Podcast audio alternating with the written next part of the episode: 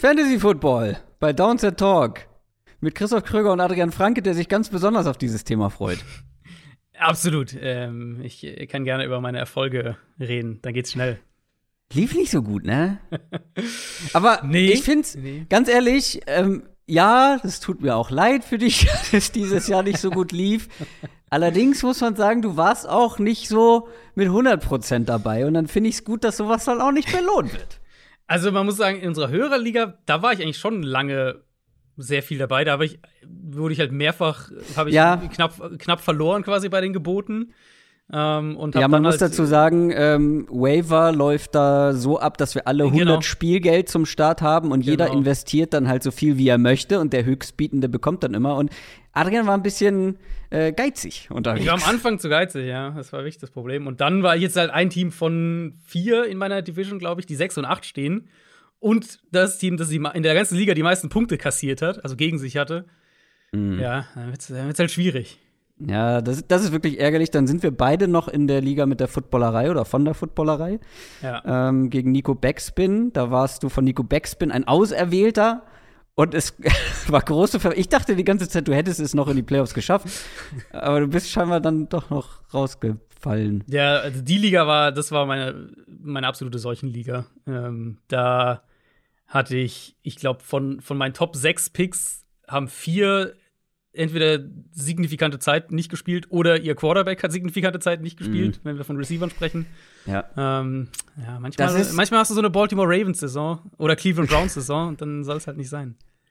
Ja, das ist schon ärgerlich, allerdings bin ich davon überzeugt, dass Verletzungen im Fantasy Football zwar nette Ausreden sind, aber keine Entschuldigung. Ich glaube, dass man das, weil das Ding ist, bei mir lief es da ja am Anfang katastrophal. Ich bin 0-3 gestartet. Ja, und das hat mich, das hat richtig meinen Stolz gepackt, weil ich dachte mir, ganz ehrlich, ich bin mit Daddy von der Footballerei, ähm, äh, selbsternannter Fantasy-Experte, bin ich in einer, in einer Division. Ich so, muss jetzt irgendwie, ja. äh, und dann noch so, Icke ist ja mit dabei von ran und so weiter. Ich muss jetzt hier, ich muss jetzt zeigen, dass ich, dass ich nicht so schlecht bin wie 0 und 3. Und dann habe ich äh, sehr viel Zeit investiert, nein, sehr viel Zeit ist übertrieben, aber ein bisschen Zeit investiert und bin tatsächlich jetzt ähm, knapp hinter Daddy noch mit in die Playoffs gerutscht. Ähm, und ich glaube, ich habe da eine ganz gute Truppe für die für die restlichen Spiele. Ja, da, da, hast du dich auf jeden Fall äh, reingefuchst. Da gebe ich auch offen zu, dass ich in der Liga weniger Zeit investiert habe als in unserer Liga. 16er äh, Liga ist auch hart. Also da 16er Liga ist hart. Ja, also das war ja eigentlich die Liga, wo ich mit nach dem Draft gedacht habe, krass, das ist halt echt ein absolutes Monsterteam. Mhm. Ähm, ja gut, wenn sich halt dann halt viele verletzen. Anderen, ja und du dann halt nicht irgendwie bei den Wavern ein bisschen runterscrollst, weil ganz ehrlich, wenn 15 andere Leute auch auf die mm. Top-Waver irgendwie wie draufgehen, dann ja, kannst ja. du halt nicht jede Woche irgendwie ähm, ja, die besten Leute bekommen. Da war es dann wiederum ganz praktisch, dass ich die ersten drei Spiele verloren habe, weil ich weiter oben. Stimmt, ja. Ähm, stimmt. Ja, aber ich habe tatsächlich eine ganz gute Fantasy-Saison. Äh, ich habe fünf Ligen und viermal Playoffs. Äh, da kann ich nur sehr zufrieden sein. Und in der Hörerliga, gebe ich zu, bin ich, habe ich mich ein bisschen durchgegaunert. ähm, ist keine schlechte Truppe, aber ich habe auch erstaunlich, also die Teams haben gegen mich schlecht performt, die anderen. Mm. Das kann man schon so festhalten. Ich glaube, du hast, äh, aber ich, ich habe jetzt erstmal bei Week. Ich glaube, du hast, was irgendwie 160 Punkte weniger gegen mhm. dich gekriegt als ich. Gemacht haben wir frech. fast gleich viel. Ja. Und du hast glaube, fünf, fünf Spiele mehr gewonnen oder so? Ich habe zehn, glaube ich. Ja. Vier ja. mehr gewonnen. Oder elf bin ich jetzt, weiß ich nicht. Auf jeden Fall äh, habe ich eine Bye Week diese Woche. Mhm. Ja, aber ich bin gespannt, äh, was da für uns alle außer Adrian dann in den Playoffs rauskommt. äh, ich wünsche auf jeden Fall viel Erfolg und hoffentlich den Titel am Ende in, im Fantasy Football.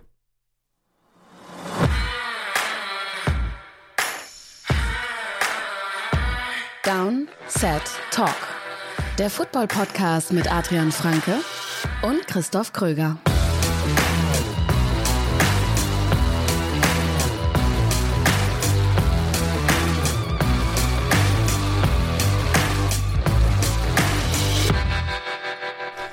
Herzlich willkommen zu einer neuen Folge Downset Talk. Das ist der offizielle NFL-Podcast von The Sonnensbox mit mir, Christoph Kröger und Adrian Franke. Einen wunderschönen guten Tag. Wir schauen heute auf Woche Nummer 15. Wir nähern uns immer weiter den Playoffs und deshalb werden wir auch mal einen kurzen Blick aufs Playoff-Picture sozusagen werfen, weil es kann sich diese Woche einiges entscheiden oder ein paar Sachen können sich entscheiden, mhm. ein paar Vorentscheidungen. Dann haben wir natürlich News mit dabei und eine Quick Question und mit der starten wir auch direkt mal. Quick Question. Unsere Supporter über Patreon oder YouTube können uns jede Woche Fragen stellen. Eine davon suchen wir aus. Wir nehmen diesmal wieder eine von unserem exklusiven Discord-Channel, kommt von Jimmy G4MVP. Auch besser bekannt als Adrians Burner-Account. ähm, was wäre nach da jetzigem... Da findet mich sicher keiner darunter, ja. was wäre nach jetzigem Playoff-Stand euer Dream Super Bowl Matchup? Ich gehe mal vorweg, weil bei mir ist es einfach, weil wir, glaube ich, schon vor ein paar Wochen ähm, darüber gesprochen haben. Ich bin jemand, der schon gerne Storylines verfolgt und gerne die, die großen Stories im, im Sport haben möchte. Und deswegen wäre mein Dream Super Bowl Matchup, was auch halbwegs realistisch, also halbwegs realistisch ist, Patriots gegen Bucks. Es ist einfach zu gut. Hm. Witzigerweise gehe ich genau in die andere Richtung, weil ich halt immer im Kopf auch dann habe, okay, also wir covern natürlich den Super Bowl. Wir, gut, wir, wir sind ja weniger aus der Storyline-Perspektive dann dran. Ähm, aber halt die zwei Wochen vorm Super Bowl über Brady gegen Belichick um die Ohren geflogen zu kriegen, irgendwie irgendwie kickt mich das nicht so, muss ich ehrlich sagen. Also natürlich ist die Story, wäre die Story cool und wäre die Story groß und es wäre, also ne, es schreibt sich quasi von selbst, über was man da dann alles spricht und, und schreibt und was man, was da passieren würde im Vorfeld. Ähm, ich bin eigentlich immer eher auf der Seite, ich will dann lieber mal was Neues haben. Weil wir hatten, also wir hatten ja zum Beispiel auch diesen Stretch einfach, wo die Patriots super oft im Super Bowl waren. Und du kommst halt dann irgendwann in dem Ding, wo du halt jede Personalie schon so gefühlt erzählt hast. Und das ist halt irgendwie wenig Neues mit dabei. Mhm. Ähm, deswegen bin ich in eine andere Richtung gegangen. Ich mhm. würde lieber was sehen, was wir noch nicht hatten, was, was Neues ist, mit zwei jungen Quarterbacks, mit neuen Ideen, mit jungen Headcoaches. Ähm, ich habe Chargers gegen Cardinals mir aufgeschrieben. Da könnte ich absolut mit leben, weil es der unterhaltsamere Super Bowl wäre. Wahrscheinlich, ja. Also ich finde die Cardinals, ähm, das war auch eine Frage, die wir bekommen haben, nehme ich gleich mit. Äh, welche Offense ist die unterhaltsamste in euren Augen? Und die Cardinals sind da ganz weit vorne. Selbst das verlorene Spiel jetzt gegen die Rams ja, dieses ganze Spiel hat mir einfach unglaublich viel Spaß gemacht. Ich bin ja gerne jemand, der über zähe Footballspiele meckert und sich über die verlorene Lebenszeit aufregt. Das war einfach, das war einfach großartig. Das hat mich so unterhalten. Und Chargers weiß man ja eh, bin ich ja von Anfang an irgendwie äh, hm. im Boot. Und ja, also ähm, Cliff Kingsbury gegen Brandon Staley, das wäre. Ja, irgendwie, also wenn ich Herbert gegen Murray, das würde ich absolut mitgehen, ja. Worüber ich halt lieber zwei Wochen schreiben und reden will und dann tatsächlich auch, was ich mir lieber vier Stunden lang angucken will. Irgendwie komme ich dann nicht bei Bucks gegen Patriots raus. Auch wenn natürlich die großen Geschichten, da hast du natürlich völlig recht, die liegen da total auf der Hand. Also, ähm, ich hoffe, das beantwortet eure Frage. Schreibt aber gerne mal überall, wo ihr könnt, also bei YouTube in die Kommentare, bei Insta, bei Twitter oder sonst wo, was eure wirklich, eure absolute Traumvorstellung eines Super Bowls in diesem Jahr wäre. News aus der NFL. Wir starten mit einer traurigen Nachricht und einer auch sehr überraschenden Nachricht. Ist jetzt zwar schon ein paar Tage her, aber wir haben im Podcast noch nicht drüber sprechen können. Demarius Thomas, ehemaliger NFL-Wide Receiver, vor allem bei den Broncos gewesen, ist gestorben. Ja, jetzt vor einer Woche, wenn ihr das hört, letzten Donnerstag war das, im Alter von gerade mal 33, ähm, mhm. wurde tot in seinem Haus in Georgia gefunden. Er soll noch gesundheitliche Probleme gehabt haben infolge dieses Autounfalls, den er ja hatte vor zwei Jahren. Ähm, Polizeiangaben war eben medizinischer Grund der, der Vorlag als Todesursache. Ich meine, wir kennen diese Spieler ja meistens nur sportlich und lernen sie vielleicht im Laufe der Karriere so ein bisschen darüber hinaus äh, kennen oder, oder andere Seiten von ihnen vielleicht. Ähm, was ich bei Thomas jetzt wirklich bemerkenswert fand, war diese riesige Anzahl an Leuten, die sich zu, zu Wort gemeldet haben darüber, was er halt für ein toller Mensch war, abseits des Platzes, also abseits vom Sportlichen, wie er da irgendwie äh, sich mit ihren Kindern beschäftigt hat und mit denen mhm. gespielt hat und solche Sachen und, und da wirklich Leute ähm, berührt hat. Und das muss ich ehrlicherweise sagen, auch wenn man natürlich so ein paar, paar ähm, Signature Plays von Demarius Thomas immer im Kopf haben wird. Äh, aber das ist bei mir jetzt das, was dann wirklich auch jetzt mehr hängen geblieben ist die letzten Tage. Ja. Ja, wirklich extrem traurige Nachricht. Super Bowl Champion gewesen mit den Broncos. Ähm, viel zu früh gestorben. Dann haben wir gar nicht mehr so richtige klassische News, aber wir haben vor allem eine heftige Corona-Welle diese Woche in der NFL. Ja, nicht nur in der NFL, leider auch in vielen anderen Sportligen oder mhm. generell in der Gesellschaft in vielen Teilen äh, auf der Welt. Ähm, da gehen wir aber noch im Detail drauf, welche Teams davon extrem betroffen sind dieses, äh, diese Woche, auch dann mit den Matchups und in der Preview. Aber ja. ähm, was zieht das alles nach sich? Ja, es ist jetzt wirklich sehr krass. Also wir hatten 75 positive Tests am Montag und am Dienstag und jetzt heute für uns, also gestern, äh, wenn ihr es hört, also am Mittwoch, kamen noch mal einige mehr dazu. Vermutlich, bis ihr das hört, dann noch mal mehr. Äh, Cleveland jetzt das Team, was, was äh, einen ganz klaren Ausbruch einfach hat. Ähm, da werden wir gleich drüber sprechen. Und die Liga da jetzt schon so ein bisschen verschärft, dass, dass Mitglieder des Staffs eben eine Boosterimpfung bekommen müssen generell denke ich, dass die Liga jetzt wieder mehr zu strikten Testprotokollen, vielleicht auch strengeren Maskenpflichten, ähm, mhm. zu dem mehr, was wir letzte Saison gesehen haben, übergehen muss, jetzt gerade Richtung Playoffs. Es gibt halt einfach diese neue Variante, die ist auch ansteckender. Und man, die Lockerung im Protokoll jetzt mit dem, okay, wie kriegen wir mehr Spieler geimpft und wie, wie, wie balancieren wir das aus? Das hat ja gut funktioniert bis hierher. Ähm, aber ich denke, da muss die Liga jetzt wieder das Netz so ein bisschen engmaschiger machen. Ansonsten bekommen wir einfach zu viele Chaos-Spiele und, und Raiders gegen Browns, was jetzt am Samstag mm. sein wird, mit massiven Playoff-Implikationen potenziell. Das wird halt so ein Spiel sein, wo du dann letztlich sagen musst, da hat halt das eine Team jetzt einfach Pech. Und ähm, das kann halt dann das Spiel unterm Strich sein. Ich meine, es ist nie nur ein Spiel, aber jetzt, wenn wir auf den, den Schedule schauen, das kann halt die eine Niederlage zu viel sein ja. dann für die Browns, die sie halt aus den Playoffs ja. potenziell hält ja, es ist wirklich eine, der denkbar ungünstigste Zeitpunkt dafür. Ist immer ungünstig, gar keine Frage, äh, weil da halt auch Gesundheiten und so weiter dranhängen. Aber ähm, aus sportlicher Sicht wirklich jetzt so im Endspurt der Regular Season ähm, sehr, sehr ärgerlich. Dann, ähm, ja, gibt es so ein paar Neuigkeiten, wurde schon in den letzten Tagen drüber gesprochen. Jetzt wird es immer konkreter. Auch heute sind schon wieder Neuigkeiten dazu rausgekommen. Ähm, und zwar geht es darum, wie die NFL auf den internationalen Markt oder Märkten ähm, unterwegs, unterwegs ist. Und das betrifft natürlich auch vor allem den deutschen Markt. Und da könnte es mhm. Neuigkeiten geben. Ja, werdet ihr vermutlich wenn ihr die Folge am Donnerstagmorgen hört, wird es die wahrscheinlich geben, die, die Nachrichten.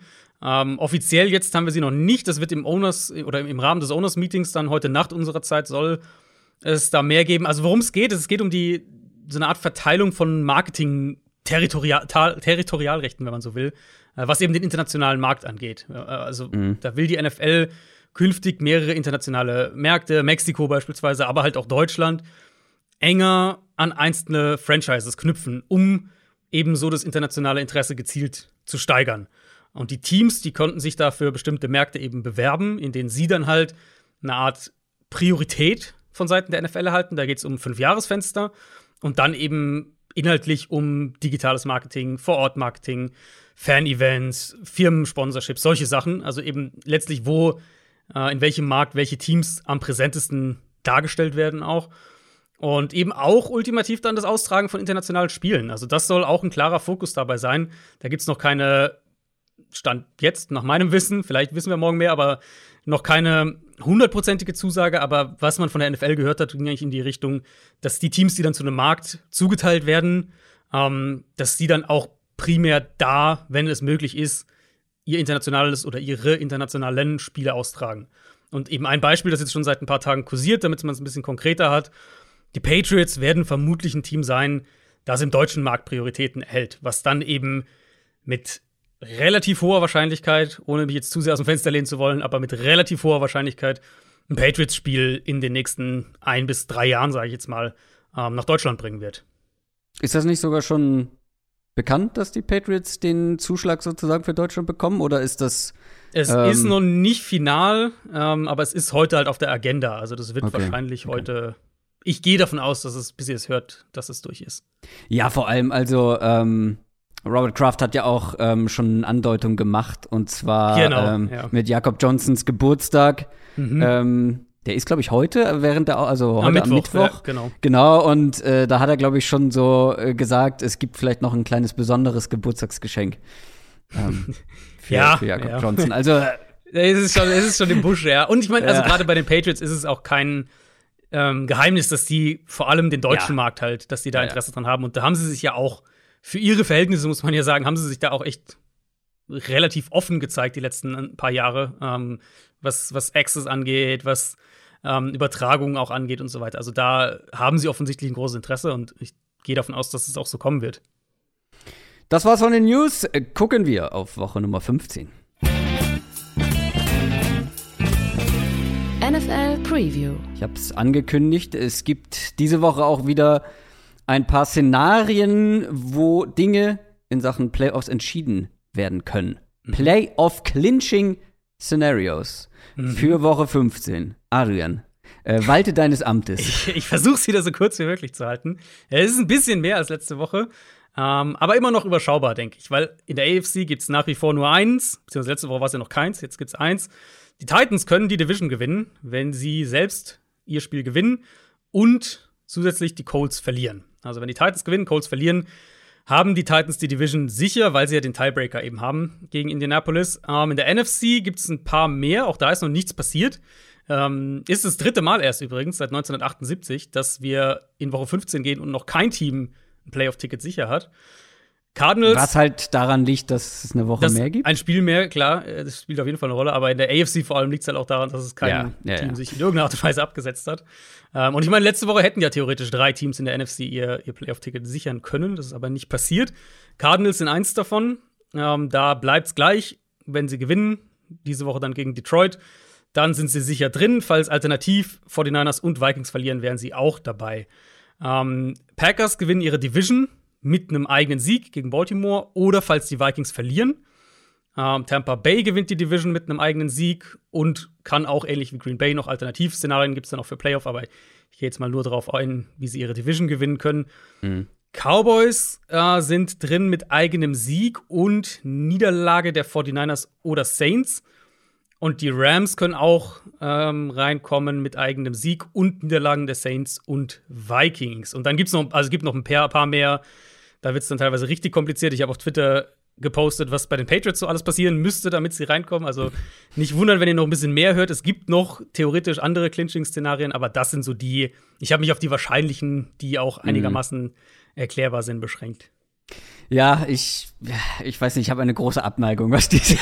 Clinching-Szenarien angeht, weil ich denke mir immer so, ja, okay, warten wir doch erstmal ab, was passiert und dann können wir immer noch gucken, wer am Ende drin ist. Und äh, für mich sind fast so diese Wahrscheinlichkeiten interessanter. Also, äh, wie groß ist die Wahrscheinlichkeit, dass die, dass Mannschaft XY am Ende noch mit reinkommt? Weil es gibt ja ein paar, selbst wenn sie das nächste Spiel verlieren, ist es halt sehr, sehr wahrscheinlich, dass es was wird am Ende der Saison. Außer sie brechen jetzt Ist komplett richtig, ein. ja. Gibt Ist ein paar, wo irgendwie die Wahrscheinlichkeit über 99 Prozent liegt.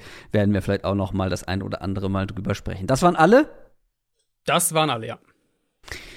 Woran hat's gelegen, Pix? Hier das Update. Adrian hat ausgeglichen. Mhm. Mhm, die Falcons haben nämlich gewonnen gegen die Panthers. Ja. Und es war am Ende knapp, aber die Steelers haben nicht gewonnen. Ja, Es war, war- wirklich knapp. Es war unerwartet unterhaltsam. Ähm, wir saßen, Ja. ich habe das ja kommentiert. Und das war ja, was war das zur Halbzeit? Ich glaube 23-0 und dann irgendwann, was glaube ich, 29-0. Ja, es Und wir saßen nämlich da und dachten so, okay, was machen wir die zweite Halbzeit hier? mhm. Ähm, und ja, äh, Steelers, Hut ab. Das war es, die beste Offensvorstellung, die ich von denen gesehen habe.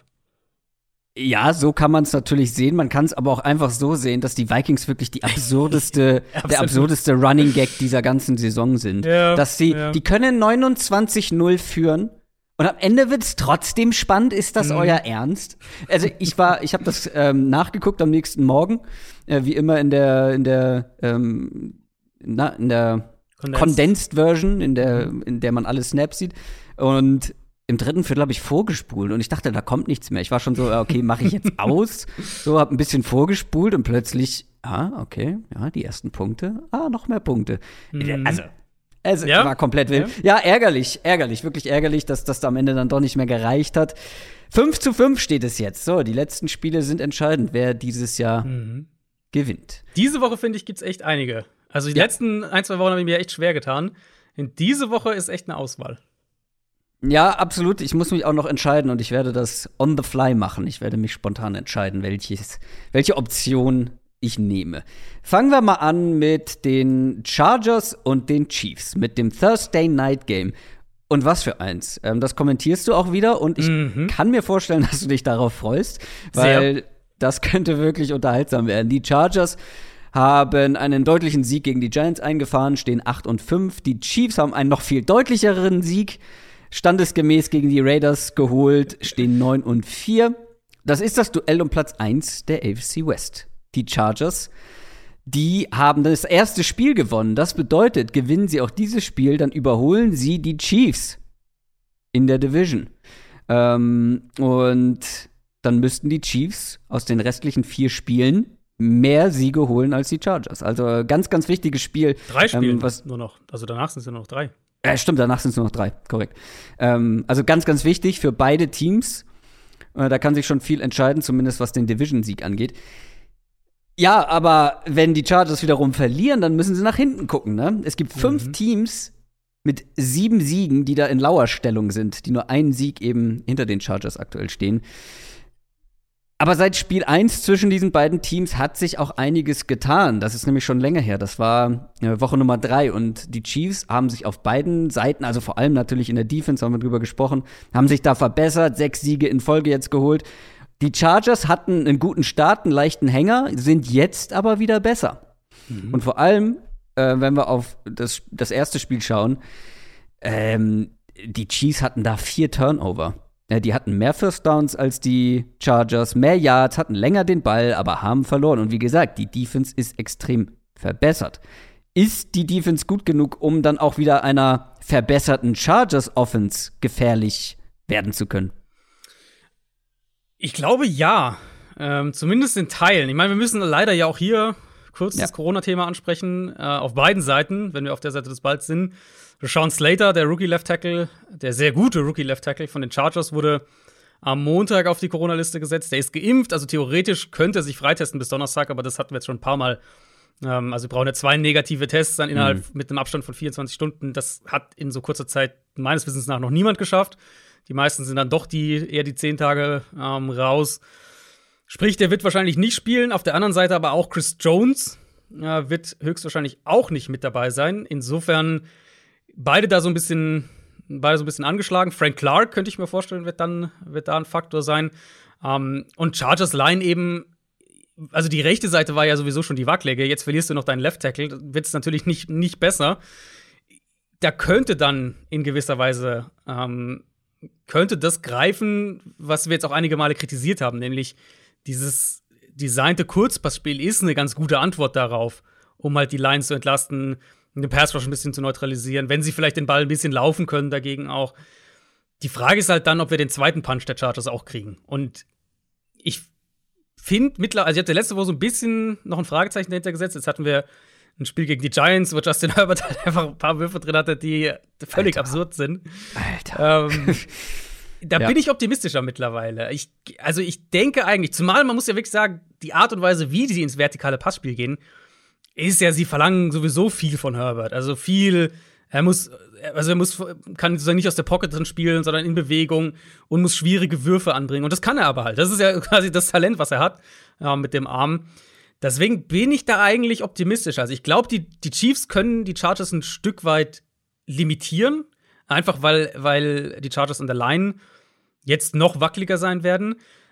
Aber ich denke halt, mit dem, was wir jetzt von, von der Chargers Offense die letzten beiden Spiele gesehen haben, bin ich wieder optimistischer, dass die eine gute Mischung gefunden haben zwischen halt dem designten Kurzpassspiel, was sie brauchen werden hier, aber eben auch den, äh, den Shotplays. Ähm, ja, aber noch mal zurück zu der Frage jetzt äh, auf, bezogen auf die Chiefs Defense. Ähm, ja, ich tue mich, ich tu mich aktuell schwer, beide Seiten so richtig zu greifen, also was genau die Stärken und Schwächen sind, weil wir haben ja letzte Woche, glaube ich, drüber gesprochen. Ähm, sind wir uns bei der Chargers Offense jetzt sicher, dass man aus den Fehlern gelernt hat, die man zwischenzeitlich gemacht hat? Also, wie gesagt, optimistischer würde ich sagen. Sicher Okay, noch ja. nicht. Ähm, was den ersten Teil der Frage angeht, also Chiefs für mich relativ klar halt die Front. Dadurch, Okay, dass ja. die wirklich einen Pass Rush gefunden haben, das hat halt viele Sachen dahinter einfacher gemacht. Ähm, dass sie auch dann den Coverage ein bisschen umgestellt haben, das hat ganz gut zusammen funktioniert.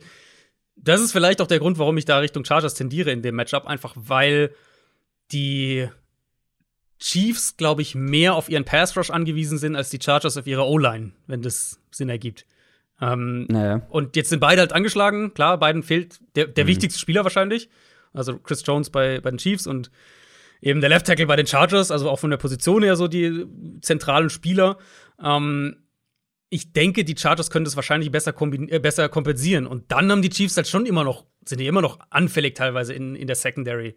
Und Chargers kriegen Keenan Allen zurück diese Woche. Der hat ja letzte Woche gefehlt. Dann war er auch auf der Corona-Liste. Ähm, ich tendiere dazu, dass die Chargers trotzdem ganz gut punkten können. Auf der anderen Seite gibt es aber auch Fragezeichen bei den Chargers in der Defense. Ähm, äh, auch Corona-bedingt ähm, zum Teil. Derwin James war ja schon kurzfristig Mhm. letzte Woche raus. Ähm, Asante Samuel, beide fraglich, beides wichtige Spieler.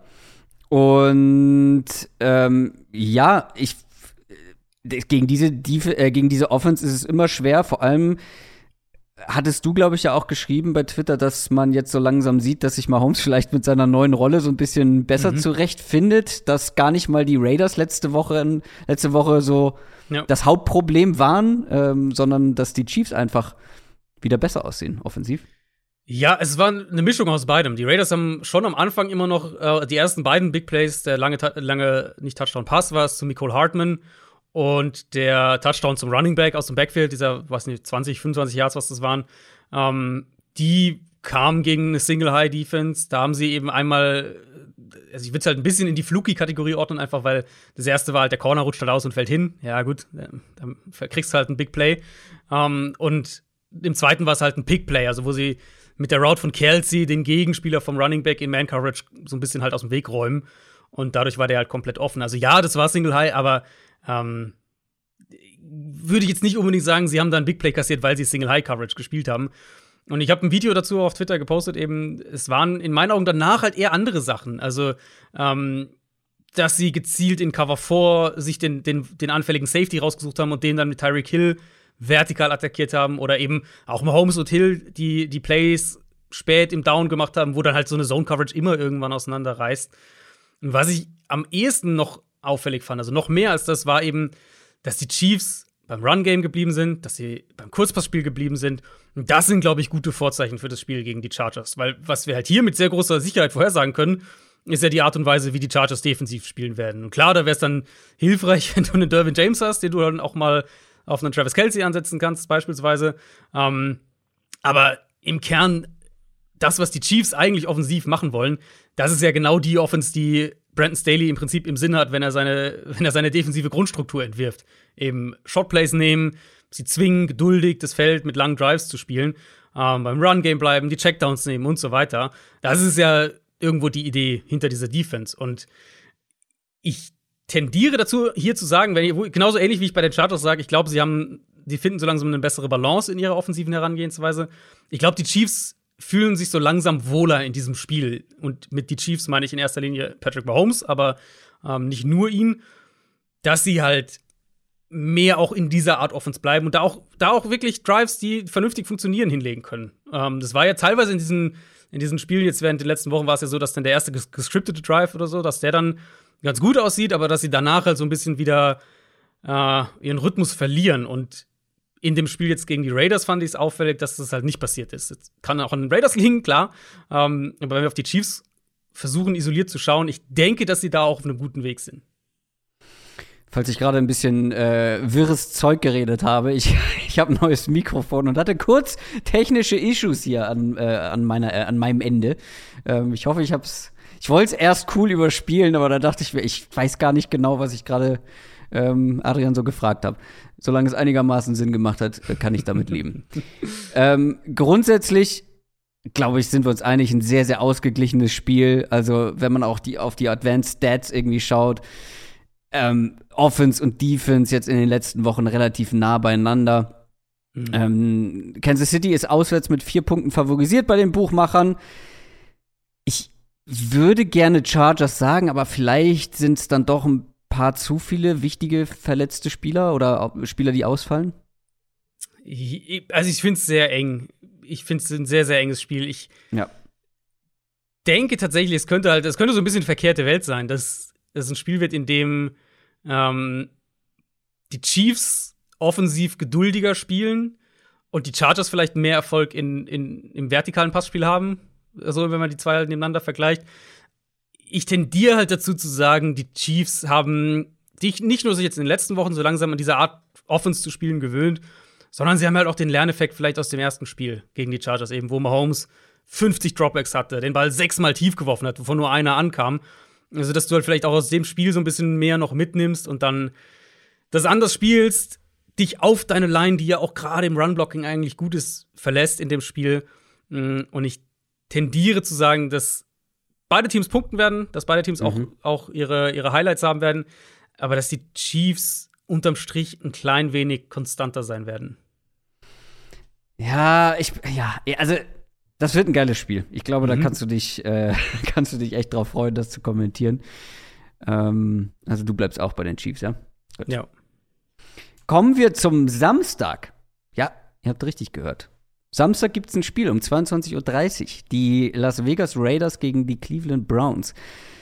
Die Raiders, ich habe es eben schon gesagt, traditionell gegen Kansas City kassiert. Man steht 6 und 7. Die Browns stehen 7 und 6, sind zurück im Rennen um die Playoffs, um die Wildcards mit einem knappen Sieg gegen die Ravens. Die Browns sind halt nicht nur im Wildcard-Rennen, sondern sie sind auch wieder im Rennen um den Division-Sieg ähm, letztendlich. Deswegen zählt wirklich jeder Sieg jetzt in den letzten Wochen. Und eigentlich müsste es ja eine klare Sache sein. Also wenn wer die Ravens schlagen kann, muss eigentlich auch in der Lage sein, die Raiders zu schlagen. Ich finde, die Browns sind deutlich verbessert aus der Bye Week gekommen, auch wenn es nicht umwerfend war. Ähm, mhm. Ich glaube, da ist noch einiges an Potenzial. Ähm, glaubst du, es wird so einfach, wie es jetzt in meinem Kopf oder auf dem Papier klingt? Wenn die Browns in ihrer regulären Besetzung wären, hätte ich hier klar auf Cleveland getippt. Ich ja, hatte das Spiel ja auch in unser, ja. äh, in unser mhm. Dokument eingetragen mit, äh, ja, das könnte man vielleicht ein bisschen kürzer halten. Das war bevor die ganzen Corona-Fälle kamen, äh, über die wir jetzt hier natürlich sprechen müssen. Also mal nur so ein paar Namen. Am Dienstag haben die Browns unter anderem Wyatt Teller, Jedrick Wills, Austin Hooper und Jarvis Landry auf die Corona-Liste gesetzt. Und gleiches Spiel, wie, wie wir es eben bei Chargers Chiefs hatten, wird dann logischerweise eng bis Samstag dass von denen einer spielen kann. Und dann heute am Mittwoch äh, Kevin Stefanski, der Head Coach, der wurde positiv getestet. Auch er ist geimpft, auch sogar schon geboostert, hat er, hat er selbst gesagt am Dienstag. Ähm, also er könnte sich ebenfalls noch rechtzeitig freitesten. Und dann kurz nach der Stefanski-News am Mittwoch äh, kam dann die Nachricht, dass auch Baker ja. Mayfield positiv getestet wurde und dementsprechend vermutlich auch nicht spielen kann am Samstag. Ähm, NFL Network hat auch schon berichtet, da wisst ihr dann vielleicht mehr, wenn, wenn ihr die Folge hört, dass da noch weitere positive Fälle kommen sollen. Es kamen jetzt noch ein paar auf der defensiven Seite auch noch mit dazu. Troy Hill unter anderem und John Johnson, also der Slot Corner und der Safety, die auch beide positiv getestet wurden. Ja, also da, da fehlt, da fehlt ja halt einfach jegliches Fundament irgendwo. Und, und wenn wir jetzt, heißt, wenn wir nur auf die Offense schauen, ähm, eine Offense, die ja eh irgendwo wackelig immer noch ist und, und sehr wenig Spielraum für Fehler hat ja, die sind jetzt halt komplett davon abhängig, dass sie den Ball laufen können und das ohne beide Starting Tackles. Jack Conklin mhm. ist ja mhm. so schon länger raus. Ohne ihren wahrscheinlich besten Guard, zumindest was Run-Blocking angeht. Äh, Kareem Hunt wird auch noch nicht spielen diese Woche. Also im Prinzip halt Nick Chubb, rette uns. Und ja, ja ich meine, wir wissen, dass die Raiders am ehesten über ihre Edge Rusher, Edge Rusher kommen und die potenziell halt gegen zwei Backup-Tackles mit einem Backup-Quarterback, der ein stark reduziertes Receiving-Core hat äh, ja, also ich mein Cleveland wird wahrscheinlich den Ball laufen können, einigermaßen sogar irgendwie. Ja, bist du Aber dir sicher? Ich meine, gegen die Ravens sah das jetzt auch beide Male nicht gut aus. Und die Ravens waren, ja, ja. es sind die Ravens, es ist die Ravens Defense, aber die waren ja auch nicht in Bestbesetzung. Also. Ja, ich denke, ein bisschen Erfolg am Boden werden sie schon haben gegen die Raiders, aber ja, mehr als gegen halt die Ravens, erwarten, ja. genau. Aber du kannst halt nicht erwarten, dass die offensiv hier irgendwie 20, 24 Punkte machen. Also wenn es so kommt, dann Hut ab, aber ja. die Erwartung muss ja eher sein, du machst irgendwie 17 und hoffst halt entweder, dass deine Defense das Spiel eng hält oder dass deine Defense scored oder Special Team scored und du das so irgendwie gewinnst.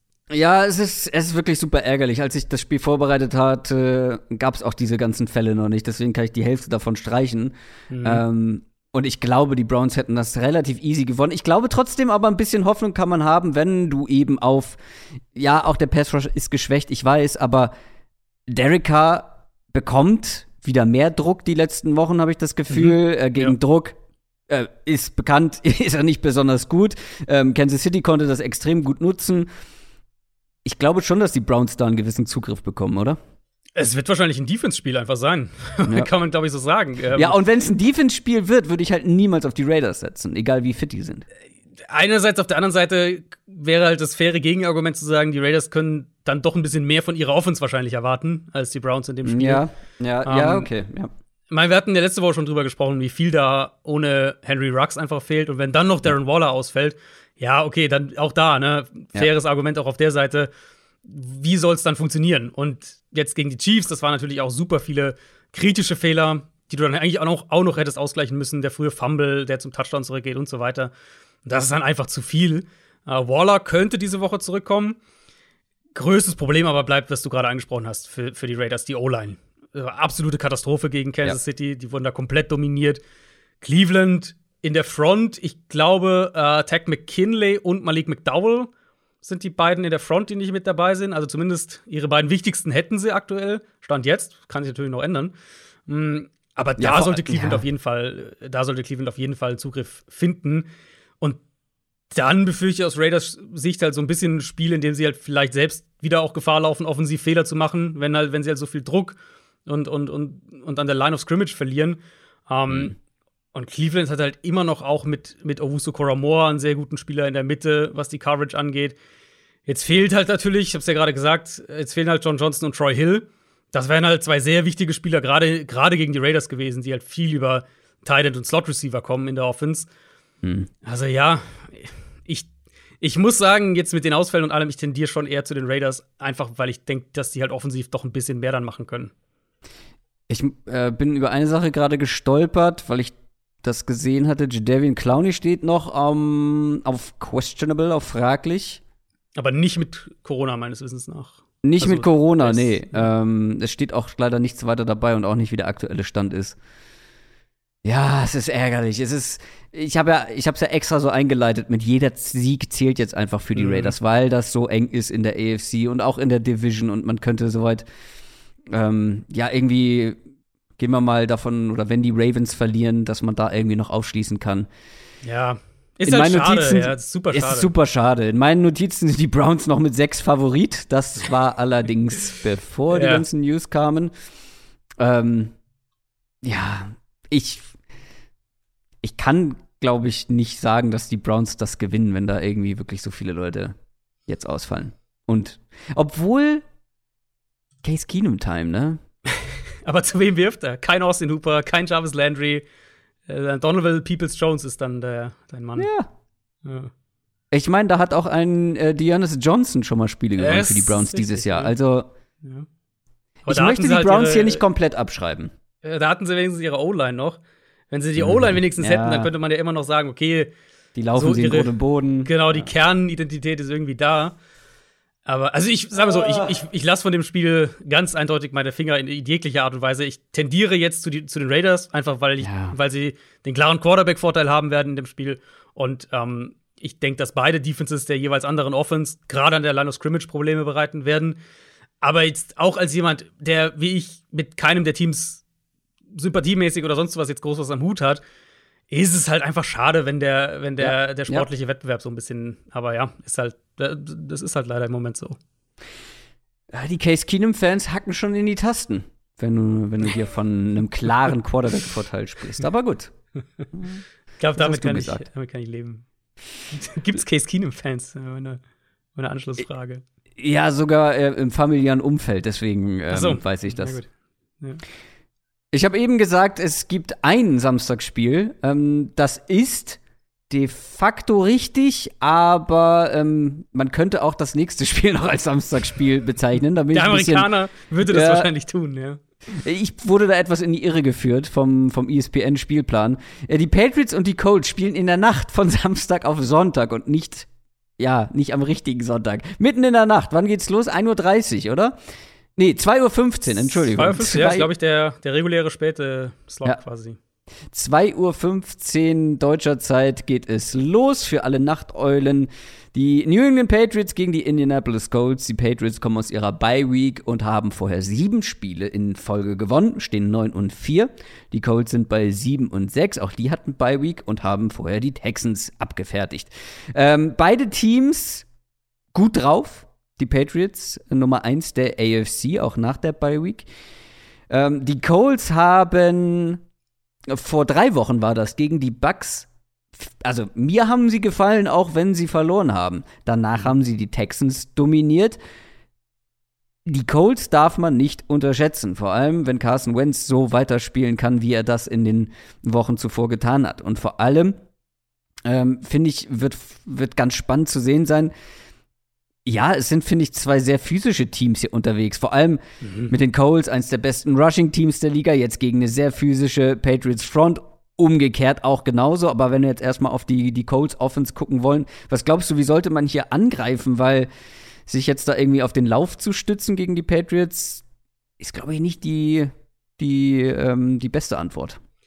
Ich glaube, du testest es halt mal, weil wir haben von den mhm. Patriots auch schon wackelige Spiele in der Run-Defense gesehen dieses Jahr. Jetzt zugegebenermaßen, zuletzt haben sie sich da stabilisiert, aber ich glaube, du testest es, wenn du, wenn du ähm, Indianapolis bist und versuchst halt vielleicht am Anfang vor dem Spiel, bist du auch aggressiv, spielst vielleicht ein, zwei Vierterversuche aus und versuchst halt so ein bisschen das Spiel in deine Bahn zu lenken, damit du möglichst früh führst und vielleicht halt die Patriots so ein bisschen aus der Reserve locken kannst. Ähm.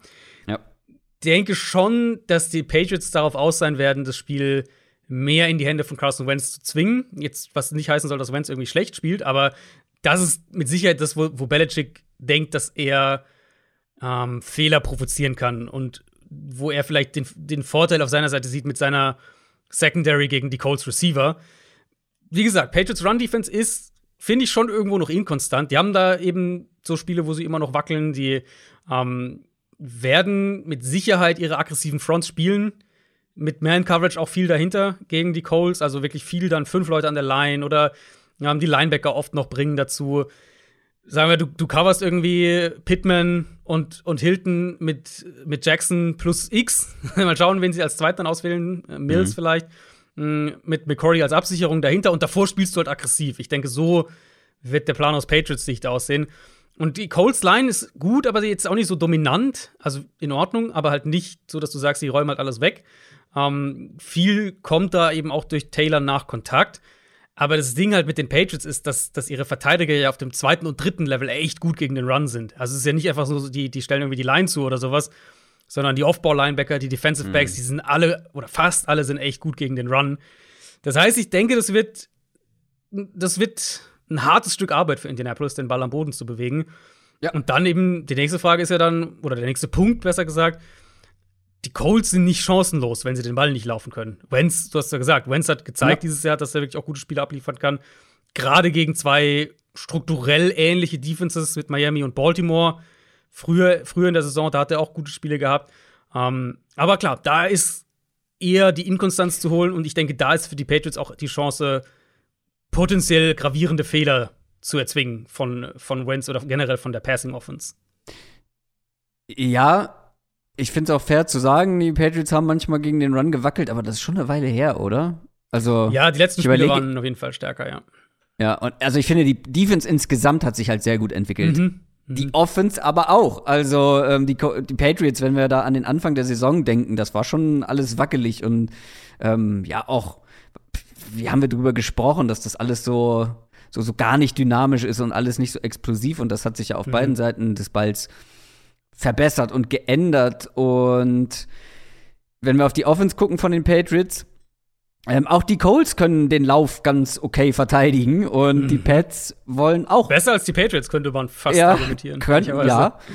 Finde ich gar nicht, äh, finde ich gar nicht verkehrt. Und ähm, die Patriots würden ja auch gerne laufen. Also das könnte wirklich ein ähm, sind zumindest zwei Mannschaften, die gerne am Boden unterwegs sind, aber mal mhm. sehen, wie sie es dann am Ende umsetzen können. Sie werden, also die Patriots werden hier mehr als dreimal werfen müssen.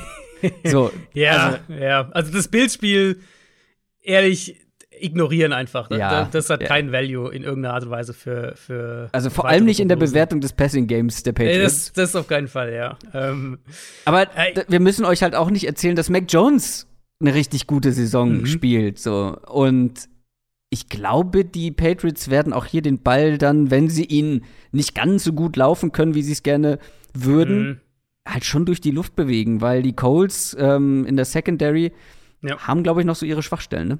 Das war auch mein Gedankengang. Ich tendiere halt dazu zu sagen, ich mag bei den Patriots, was das Passspiel jetzt nur aufs Passspiel gesprochen, mag ich das Matchup mehr als bei den Colts, wenn wir jetzt schauen, ne, individuelle Qualität Genau. gegeneinander und so weiter.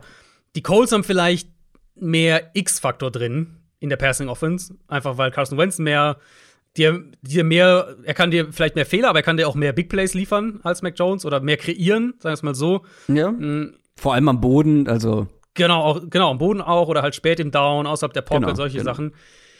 Wie ich super, oder wo ich hier auch viel drauf schaue, weil wir jetzt gesagt haben, Colts, gute Run-Defense und haben sie, also auf jeden Fall. Hm, Ich bin strukturell sehr gespannt, wie die Patriots die da vielleicht attackieren wollen, weil New Englands Run-Game ist ja nicht so im Stile von diesen Outside-Zone-Rushing-Games nicht so designt, dass der Ball nach außen kommt und dann hast du irgendwie einen Speedster, der dann halt irgendwie seinen Cut setzt und dann halt Richtung Endzone rennt, sondern die Patriots laufen ja anders. Die Patriots sind wirklich das, was ich als ein Smashmouth Power Run Team bezeichnen würde, eben Trap Blocks, Pull Blocks, Lead Blocker, Fullback, solche Sachen und die aber halt durchs Zentrum attackieren wollen. Und da sind die Colts teilweise verwundbar, sowohl in der Defensive Line, wenn du jetzt mal von Buckner weggehst, sozusagen, aber das kannst du als Offense ja, ähm, als auch auf Linebacker und Safety. Da Darius Leonard natürlich ausgenommen, aber du kannst ja von spezifischen Spielern auch das Play wegdesignen. Ähm, und ich könnte mir halt vorstellen, dass die Patriots da ein bisschen mehr Ansätze finden, als es im ersten Moment aussieht, wenn man sieht, okay, Colts Run Defense ist echt ziemlich gut die letzten Wochen. Äh, und ja, dann wie gesagt, Passspiel. Ich denke, dass sich da ein paar Räume für Mac Jones bieten sollten. Wenn ihr euch, du hast das Bucks, äh, Bucks Colts Spiel ja angesprochen. Brady hat da wenig vertikal attackiert. Es war viel underneath, Ja. viel Kurzpassspiel, Ja. Running Back, Quick Game, über die Mitte und so weiter. Und, das und ist einfach das, auch. Genau, und das ist einfach das, wie du diese Art Defense attackieren solltest. Und es ist halt auch das, was den Patriots am ehesten liegt. Ja, schon, schon seit 20 Jahren wahrscheinlich. Meistens, ja. Ich musste gerade schmunzeln. Sind für dich Jacoby Myers und Michael Pittman auch dieselben Spieler? Wie kommst du denn da drauf? Ich finde die so ähnlich im Spielertyp, ähm, wie sie eingesetzt werden teilweise. Also, weiß ich nicht. Pittman ich ist für mich irgendwie, in meinem Kopf ist Pittman immer so ein, so ein dünnerer Alshon Jeffrey. So ist irgendwie Pittman in meinem Kopf. Ich habe extra gerade noch mal nachgeguckt. Pittman ist etwas größer Mhm. ähm, als Jacoby Myers, aber ich weiß nicht. Ich muss halt daran denken, das sind die beiden Nummer 1 Receiver dieser Teams und generell, weil ich gerade im Kopf hatte, die Teams sind schon ähnlich in dem, was sie machen wollen und dann haben sie auch noch so zwei ähnliche Nummer 1 Receiver. Keine Ahnung, wie ich darauf komme. Ähm, die Colts sind auf jeden Fall Favorit zu Hause mit zweieinhalb Punkten. Ich sag mal so, wären die Colts hier Außenseiter, hätte ich hier meinen Pick investiert. Mhm. Ich glaube nämlich, dass die Patriots schon noch irgendwann mal jetzt in den letzten Wochen verlieren werden, aber ob sie es hier tun, ich bin mir unsicher. Aber ich habe bei dir rausgehört, du tendierst zu den Patriots. Ich finde es super schwierig. Und auch das natürlich ein Spiel mit, mit riesigen Playoff-Implikationen, weil, also gerade die Colts sind halt in der Situation, die eigentlich müssen die noch drei gewinnen von, den, von ihren ausstehenden vier Spielen. Ähm, mit zwei sind sie halt darauf angewiesen, dass sie die entsprechenden Tiebreaker dann kriegen und so weiter. Das wird dann, dann komplizierter. Aber wahrscheinlich, also es könnte gut sein, dass sie drei gewinnen müssen und die haben noch echt ein nicht so leichtes Restprogramm jetzt die nächsten Spiele. Also ganz am Ende, die letzten beiden sind dann, glaube ich, noch mal leichter, aber jetzt halt Patriots und dann die Woche drauf Arizona. Ähm, ich rein Bauchgefühl, ich glaube irgendwie die Colts machen das. Ich glaube, ja, ich ist glaube auch mein also ich, das ist vielleicht auch, also ich halte halt sehr viel von Frank Reich. Ähm, auf der anderen Seite natürlich jetzt, also die kommen ja beide aus der Bye Week, aber Belichick halt aus einer Bye hat zwei Wochen Zeit, sich für Carson Wentz ein paar Sachen einfallen zu lassen. Das könnte auch interessant werden. Ich glaube, das wird ein richtig gutes Spiel, so auch so eine Mischung aus Coaching, physischem Spiel. Ähm, ja, aber also es ist, ihr merkt, es ist für mich ein Cointoss im Prinzip. Und ja. jetzt im Moment Bauchgefühl geht für mich Richtung Colts. Ja, bei mir irgendwie auch. Bills gegen Panthers. Die Panthers haben jetzt drei Niederlagen in Folge auf dem Konto. Alle gegen so Midfield, Durchschnitts-Wildcard-Anwärter-Teams. Ähm, man steht 5 und 8 und die Bills haben jetzt auch zweimal in Folge verloren. 7 und 6 der Rekord.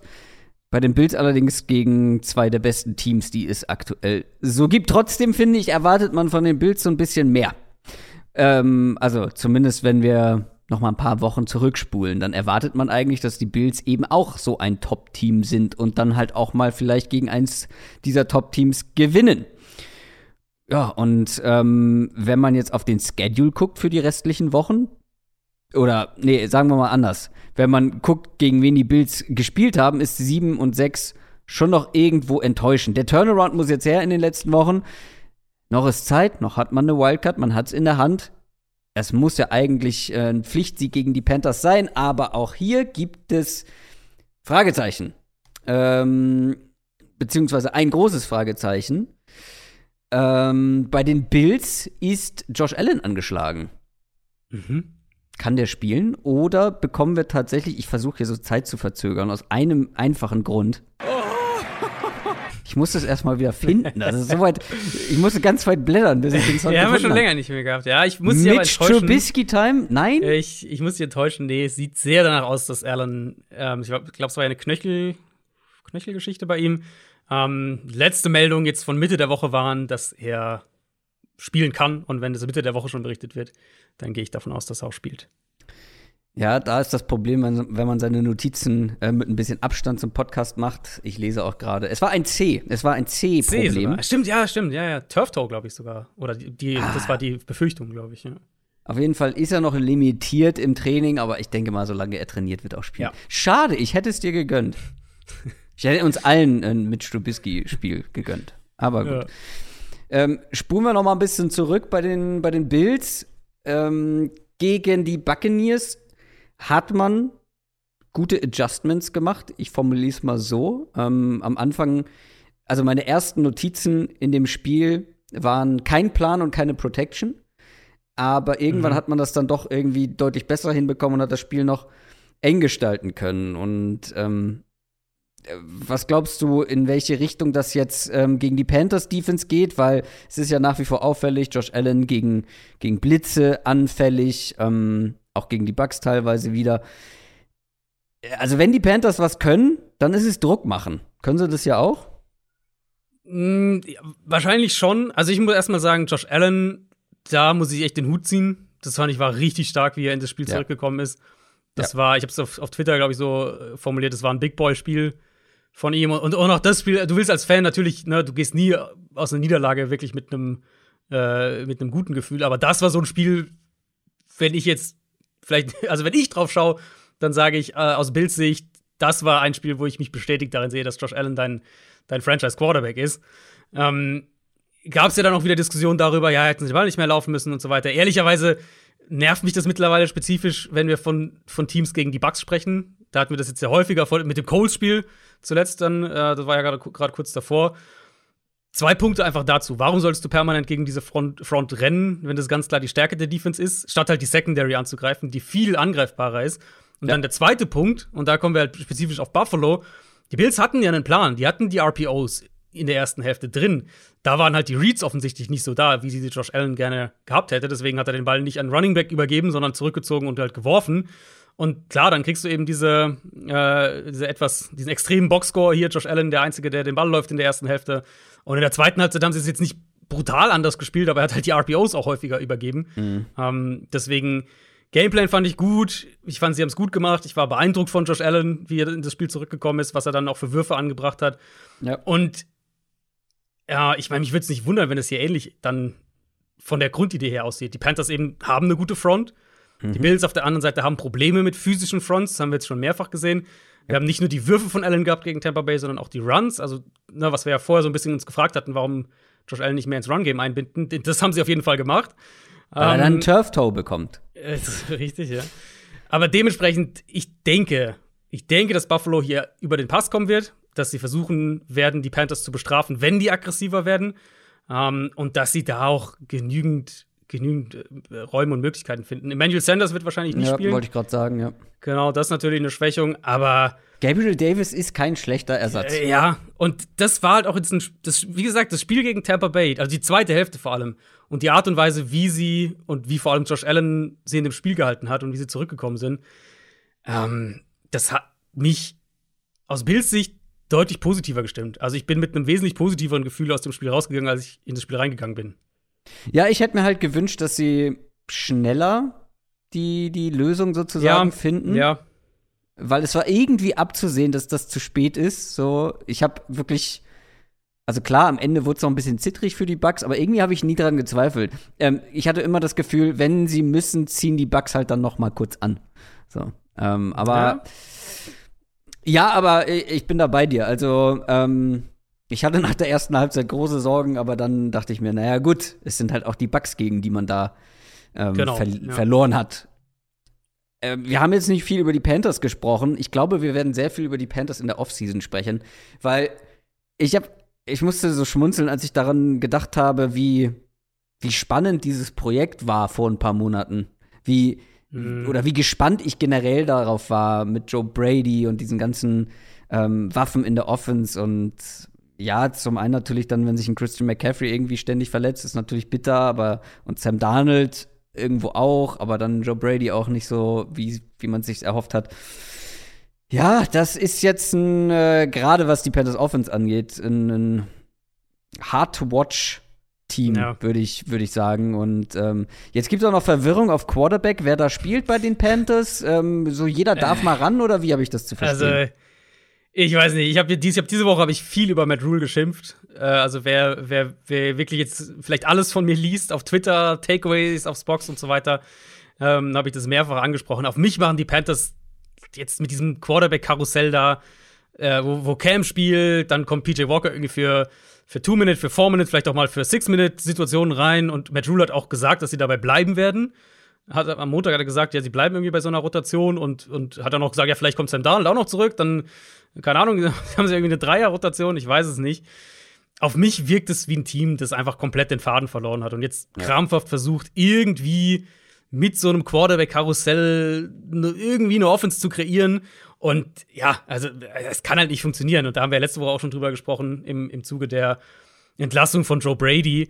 Ähm, ich gehe hier davon aus, dass die Bills die O-Line der Panthers deutlich dominieren werden, dass sie, dass sie am Boden, wo die Panthers ja ganz offensichtlich ihre eigentliche Identität sehen, dass sie da wenig zulassen werden.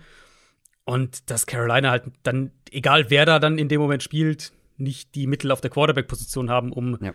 ähm, um durch die Luft genügend Schaden anzurichten. Und das war, also gegen die Bucks hatte Buffalo ja wirklich das Problem, dass der Pass Rush halt nichts ausrichten konnte. Fast das ganze Spiel über. Bis, so bis auf einzelne Szenen, aber über weite Strecken, vor allem als sie also zurückgefallen sind, hat der Pass Rush eben war überhaupt nicht präsent. Mhm. Und dann werden eben umso mehr natürlich gegen einen Broader Quarterback wie, wie Brady mit den Waffen, die der hat, dann werden halt deine Coverage-Zonen irgendwann zu sehr auseinandergezogen. Und die Gefahr, ähm, oder aus Panthers Sicht gesprochen, die Chance, die sehe ich hier halt einfach nicht, weil die Panthers weder die Line noch den Quarterback dafür haben. Ja, die Bills sind mit 10,5 Punkten Favorit.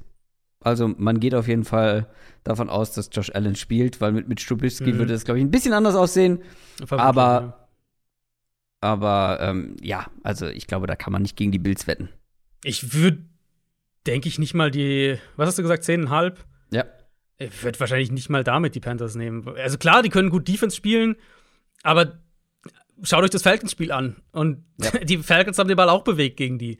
Ähm, ich, und Ja, und vor allem die Offense ist ja das nicht. Problem. Genau, der Offense, du kannst halt der Offense überhaupt nicht vertrauen, dass die irgendwie Ja.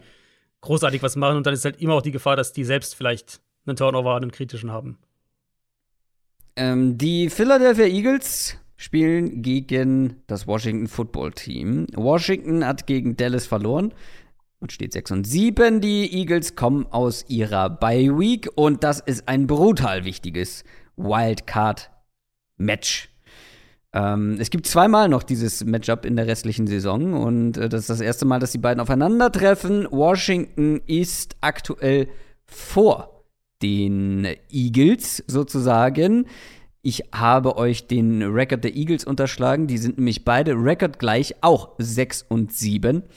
Und Die Eagles liegen aktuell oder stehen aktuell auf Platz 9 der NFC. Aber finde ich ganz spannend, bei den Wahrscheinlichkeiten, bei diesen ja, errechneten Wahrscheinlichkeiten, haben die Eagles die größte Wahrscheinlichkeit, die Playoffs noch zu erreichen, von allen sechs und sieben Teams. Mhm. Also auch Washington, obwohl sie ja noch äh, davor stehen. Und es, Washington hat es ja auch noch selber in der Hand. Das Ding ist, ähm, auch hier müssen wir auf das Thema Covid schauen, weil in der Theorie habe ich mir gedacht, ähm, ich habe keine Ahnung, wie sich dieses Match entwickelt. Ich habe keine Ahnung, wer hier, wen ich hier als Favoriten sehen soll. Ähm, nichts, wo ich sage, okay, hier in Match-Up XY ist das eine Team viel, viel stärker als das andere. Das mhm. könnte das Spiel entscheiden. Leider könnten am Ende tatsächlich halt die, die Ausfälle jeglicher Art das Zünglein an der Waage sein. Bei den Eagles kam halt die Pause, die Bye-Week zur richtigen Zeit. Jalen Hurts ähm, sollte wieder fit sein, sollte spielen können. Jason Kelsey vielleicht, aber bei Washington Ganz anderes Bild. Taylor Heinecke angeschlagen, McLaurin angeschlagen, ähm, Logan Thomas, Kreuzbandriss. Wir hatten kurz drüber gesprochen, dass er sich verletzt hatte, direkt wieder in seinem ersten Spiel, aber es ist jetzt ein Kreuzbandriss.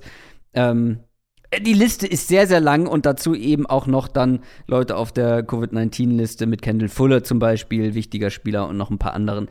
Ja, Kyle Allen unter anderem, der Backup-Quarterback.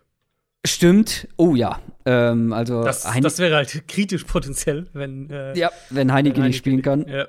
Also selbst wenn ein paar davon spielen, das ist mhm. ein enormes Handicap in einem unfassbar wichtigen Spiel für Washington. Ja, also das ist diese NFC East Duelle werden wahrscheinlich die, dieses Playoff-Bild ja auch maßgeblich prägen eben. Wenn da einer durchmarschieren kann, ja. ähm, also sagen wir die Eagles oder Washington, einer von beiden gewinnt beide und die Eagles sind Jetzt auf dem Papier sehen sie sicher aus wie die bessere äh, Wahl. Ähm, ist halt eine echte Chance, dass derjenige, der, der vielleicht den anderen hier sweept, dass der auch in die Playoffs dann kommt mit der, mit der letzten Wildcard. Also, wenn wir vielleicht die Washington Offense, du hast jetzt äh, da eh schon ein bisschen was gesagt, wenn wir die vielleicht zuerst machen. Heineke eben, er soll spielen können diese Woche, ist jetzt natürlich noch fraglich, Knieverletzung. Ähm, war in dem Spiel dann bis er raus musste, war es die andere Seite der Achterbahn mit ihm. also, na, wissen wir ja beide einfach, dass sie irgendwann immer kommen muss. Hat dann halt Fehler gemacht, richtig viele, hätte noch mehr Turnover haben können gegen Dallas. Und klar, also überhaupt keine Frage, der war brutal unter Druck in dem Spiel. Ganz so schlimm wird es gegen die Eagles nicht sein. Ich denke sogar, dass Washingtons Offensive Line hier ein gutes Stück wieder besser hm, aussehen wird als gegen diese Cowboys Front, weil Philly hat einfach jetzt nicht mehr diesen dominanten Pass Rush. Und wenn Heineke ich, wie gesagt, ich gehe jetzt davon aus, dass Heineke spielt. Wenn er Zeit in der Pocket hat, sollte er auch ein paar Lücken eben in der, in der Zone-Coverage der Eagles finden können. Mhm. Mit natürlich eben der großen Frage, ob Terry McLaurin spielt, der sich ja eine Gehirnerschütterung geholt hat gegen Dallas.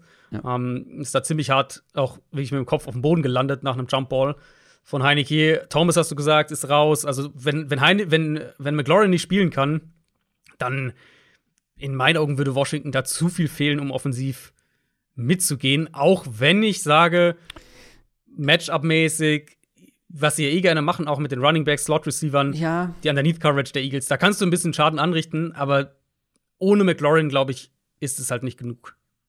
McLaurin war halt eigentlich die ganze Saison über der X-Faktor für diese ja. Offense. Und wenn der ja. raus ist, schwierig, vor allem wenn du dann sagst, okay, uns fehlen die Receiving Options, wir gehen irgendwie mehr zum Run. Ähm, mit Antonio Gibson haben wir halt einen richtig guten, wir haben eine gute O-Line.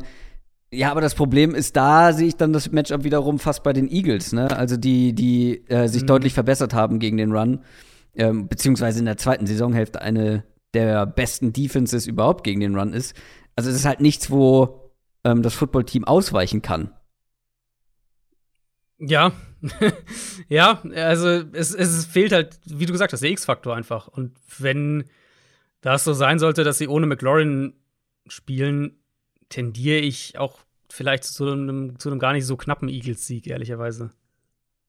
Ähm, wollen wir noch über die Eagles Offense kurz sprechen? Ähm, mhm. Also, ich habe ja schon gesagt, bei der Washington Defense fallen auch, ähm, wie zum Beispiel ein Kendall Fuller, so ein paar Schlüsselspieler mh, hm, aus. Und ja, die. Eigentlich muss man immer gegen die Eagles fragen, wie gut ist das Team gegen den Run? ja, Stärke gegen Stärke irgendwo, würde ich sagen. Die, mhm. die Eagles Line eben gegen die Washington Front, gerade eben was den Run angeht, da sind die immer noch echt gut. Eagles haben jetzt aber auch schon gezeigt, dass sie auch gegen, gegen starke Run-Stopping-Fronts den Ball laufen können. Äh, war ja auch jetzt ähm, aus Washington-Sicht eben auch gegen Dallas so, dass sie defensiv, obwohl die Cowboys das lange mit einer Führung gespielt haben und eigentlich das Spiel verwalten wollen, haben sie, also Dallas konnte eigentlich fast nie in sein Base-Run-Game gehen. Wenig explosive Plays am Boden, wenig konstante Production. Äh, also da die, die, die Washington Run-Defense echt auch gut, gut dagegen gehalten. Eagles da logischerweise die große Frage ist, ist der Knöchel von Jalen Hurts. Ähm, die Offiz oder die Herangehensweise, die sie bisher wählen, ist eben, dass sie jetzt auch bis jetzt inklusive Mittwoch ähm, im, im Training die Snaps teilen zwischen Hurts und, und Gardner Minshew, weil sie sich halt nicht sicher sind, ob Hurts spielen kann am Sonntag. Das ändert logischerweise das Gesamtbild von diesem Team. Mit Minshew ja. kriegst du halt eher diese Kurzpass-Quick-Game-Offense, die auch gut aussehen kann, haben wir gesehen vor dabei. Mhm. Mit Hurts halt ist es eine völlig andere Herausforderung für die Defense. Ähm, wie gesagt, eine gute O-Line haben die Cowboys auch und da hat Washington gegen den Run gut ausgesehen. Aber die Eagles haben halt nicht nur eine gute O-Line, sondern eben diese Option-Offense und das ist einfach eine komplett andere Nummer. Da wird für mich tatsächlich das Spiel auch irgendwo entschieden, weil wenn die Eagles den Ball laufen können und wenn sie dann eins gegen eins Situationen für ihre Receiver bekommen gegen eine Secondary, der ich nach wie vor nicht wirklich vertraue, mhm. dann werden sie das in meinen Augen gewinnen. Ähm, wenn Washington aber auf der anderen Seite ohne jetzt irgendwie dauernd sieben, acht Leute in die Box zu stellen, das Run-Game in den Griff kriegt, weil die D-Line so stark spielt, dann ist es vielleicht auch wieder eine andere Geschichte. Ich vermute das aktuell nicht. Also ich vermute, dass Philadelphia den Ball offensiv bewegen kann, auch punkten kann. Jetzt mal mit Hertz, die Hertz-Variante sozusagen gedacht. Ähm, und ja, mit Minshew ja auch. Also mit Minshew halt ganz anders, genau, mit Minshew halt ja, ganz anders. anders. Ich meine, ja. Äh, es gab, es gab äh, eine, eine Quarterback-Diskussion äh, vor zwei Wochen, nachdem Gardner Minshew äh, gespielt hat. Ähm, haben wir halt nicht drüber gesprochen oder generell über Minshew nicht viel gesprochen, weil, also A, wissen alle, die uns schon länger hören, dass wir wissen, wie gut Gardner Minshew ist. und zum anderen, ähm, und zum anderen äh, war halt die Woche dazwischen mit der Bye Week, deswegen haben wir es nicht nochmal thematisiert. Ich glaube fast, es ist egal, welcher Quarterback hier spielt. Sie werden schon den Ball irgendwie bewegen können. Ähm, mhm. Ist halt nur die Frage, wie und wie gut. Aber ich mache mir da relativ wenig Sorgen. Ja, ich bin, also ich bin auch bei den Eagles. Ich trau. Washington ist für mich halt so der Inbegriff von so einem Team, was so ein paar Peak-Spiele haben kann. Und die hatten sie jetzt. Aber ich sehe halt jetzt, die Baustellen waren jetzt, die werden halt jetzt auch natürlich größer, na klar, individuell durch die Ausfälle. Ja. Aber ich tendiere dazu, wenn ich jetzt eins von den beiden Teams auch jetzt für die, für die ausstehenden vier Spiele sagen muss, wer von denen ähm, wen von denen sehe ich in den Playoffs, dann würde ich da auch die Eagles nehmen. Ja, ich würde halt schon ohne die Ausfälle, glaube ich, zu den Eagles tendieren und mit den Ausfällen halt noch eher. Deswegen ja. stellt sich bei mir die Frage nicht.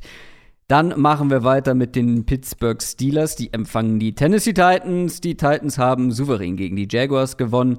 Man steht 9 und 4. Die Steelers sind bei 6, 6 und 1, haben ein starkes Comeback gegen die Vikings hingelegt, aber wurden oder haben sich selber nicht belohnen können. Haben verloren. Ja, die Titans haben ihren Job getan gegen die Jaguars. Das war das, was wir erwartet haben. Ähm, ganz spannend finde ich hier, das ist das, was ich vorhin meinte, mit ähm, manche haben einfach eine sehr, sehr große Chance, die, die Playoffs zu schaffen. Also laut Statistiken ähm, haben die Titans eine 99,3-prozentige Chance, die Playoffs zu schaffen und eine 98,1-prozentige Chance auf den Division-Sieg. Das ist, ähm, ja, also das ist fast komfortabel, würde ich be behaupten. Und du hattest ja auch, glaube ich, schon beim Clinching-Szenario erwähnt, ne? Mhm. Die können die Division halt gewinnen heute. Ja. Äh, also nicht heute, diese Woche diese Woche. Und ähm, warum diese Wahrscheinlichkeiten so hoch sind, liegt auch so ein bisschen an dem Restprogramm. Es ist einer der einfachsten oder eins der einfachsten Restprogramme, die es so gibt. Und ja, es ist alles angerichtet für die Titans. Aber die Steelers, für die geht es um alles. Und die werden äh, sich nicht ohne Fight geschlagen geben. Die haben nämlich nur noch 10% Chance auf die Playoffs. Und äh, wenn die verlieren, dann kann man sie eigentlich streichen. Die Frage ist, ähm, können sie die Titans, können sie die Titans stoppen? Also ich sag mal so, die Titans sind irgendwie offensiv auch dezimiert, aber wenn man aus Steelers Sicht den Run noch mal so löchrig verteidigt wie vergangene Woche, dann werden die ja. Titans auch mit einem Deontay Foreman ganz gut laufen können. Ja, also da wird jeder, äh, wird jeder laufen können, muss man glaube ich so sagen. Also das war in der ersten Hälfte von den, von den, äh, was ich da gesehen habe von den Steelers das war, glaube ich, so ziemlich das mieseste in puncto Run-Fits, in puncto Second- und Third-Level-Run-Defense, in puncto Reads von deinen Linebackern, von deinen Safeties gegen den Run, ähm, was ich dieses Jahr gesehen habe. Also, um es ganz klar zu sagen. War jetzt auch nicht das erste Mal, dass sie da Probleme hatten. Ähm, mhm. Wir hatten ja nach dem Bengals-Spiel hatten wir ja ein bisschen drüber gesprochen, wo sie ja auch so am Boden so viel ja. zugelassen haben. Ich fand es jetzt hier gegen Minnesota echt auch nochmal eine, eine Nummer eklatanter. Vom, nicht nur vom Matchup her, ne, wenn man guckt, was, was, die, was die Vikings auch teilweise an, an O-Line und Backup-O-Linern da auf dem Feld hatten, sondern eben wirklich die Art und Weise, wie da die Gaps also teilweise komplett überspielt wurden, teilweise komplett also, ja. keine Awareness dafür, wo du bist auf dem Feld als Safety, dass du vielleicht den Outside Run zumachen musst, dann crasht er nach innen und auf einmal hast du eine riesige Lücke nach außen. Ähm, also ja. es fühlte sich so ein bisschen so an, als würden teilweise die Spieler nicht genau wissen, wer für welches Gap verantwortlich ist, weil eigentlich mhm. ist es ja in ja. jedem Play ganz klar geregelt, wer bei einem potenziellen Laufspielzug welches Gap irgendwie ähm, zu verteidigen genau. hat. Und ja, genau. es gab halt teilweise Inside und Outside Gaps, wo einfach niemand sich niemand zuständig ja. gefühlt hat. Und das ist natürlich dann gegen, wie du schon sagst, da könnte jeder laufen. Das ist gegen egal welche NFL-Offense tödlich. Ja, und es war dann ja zwischendurch gegen Baltimore war es dann besser, aber wenn man jetzt die letzten Wochen sich so anschaut, dann muss man ja eigentlich fast sagen, dass das wahrscheinlich eher an der Ravens Offense als an der, an der Steelers Defense lag in dem Fall. Hm. Ähm, ja, äh, Jetzt hat sich TJ Watt auch noch an der Leiste verletzt. Das kommt ja auch noch dazu gegen Minnesota. Der ist ja dann auch raus in dem Spiel.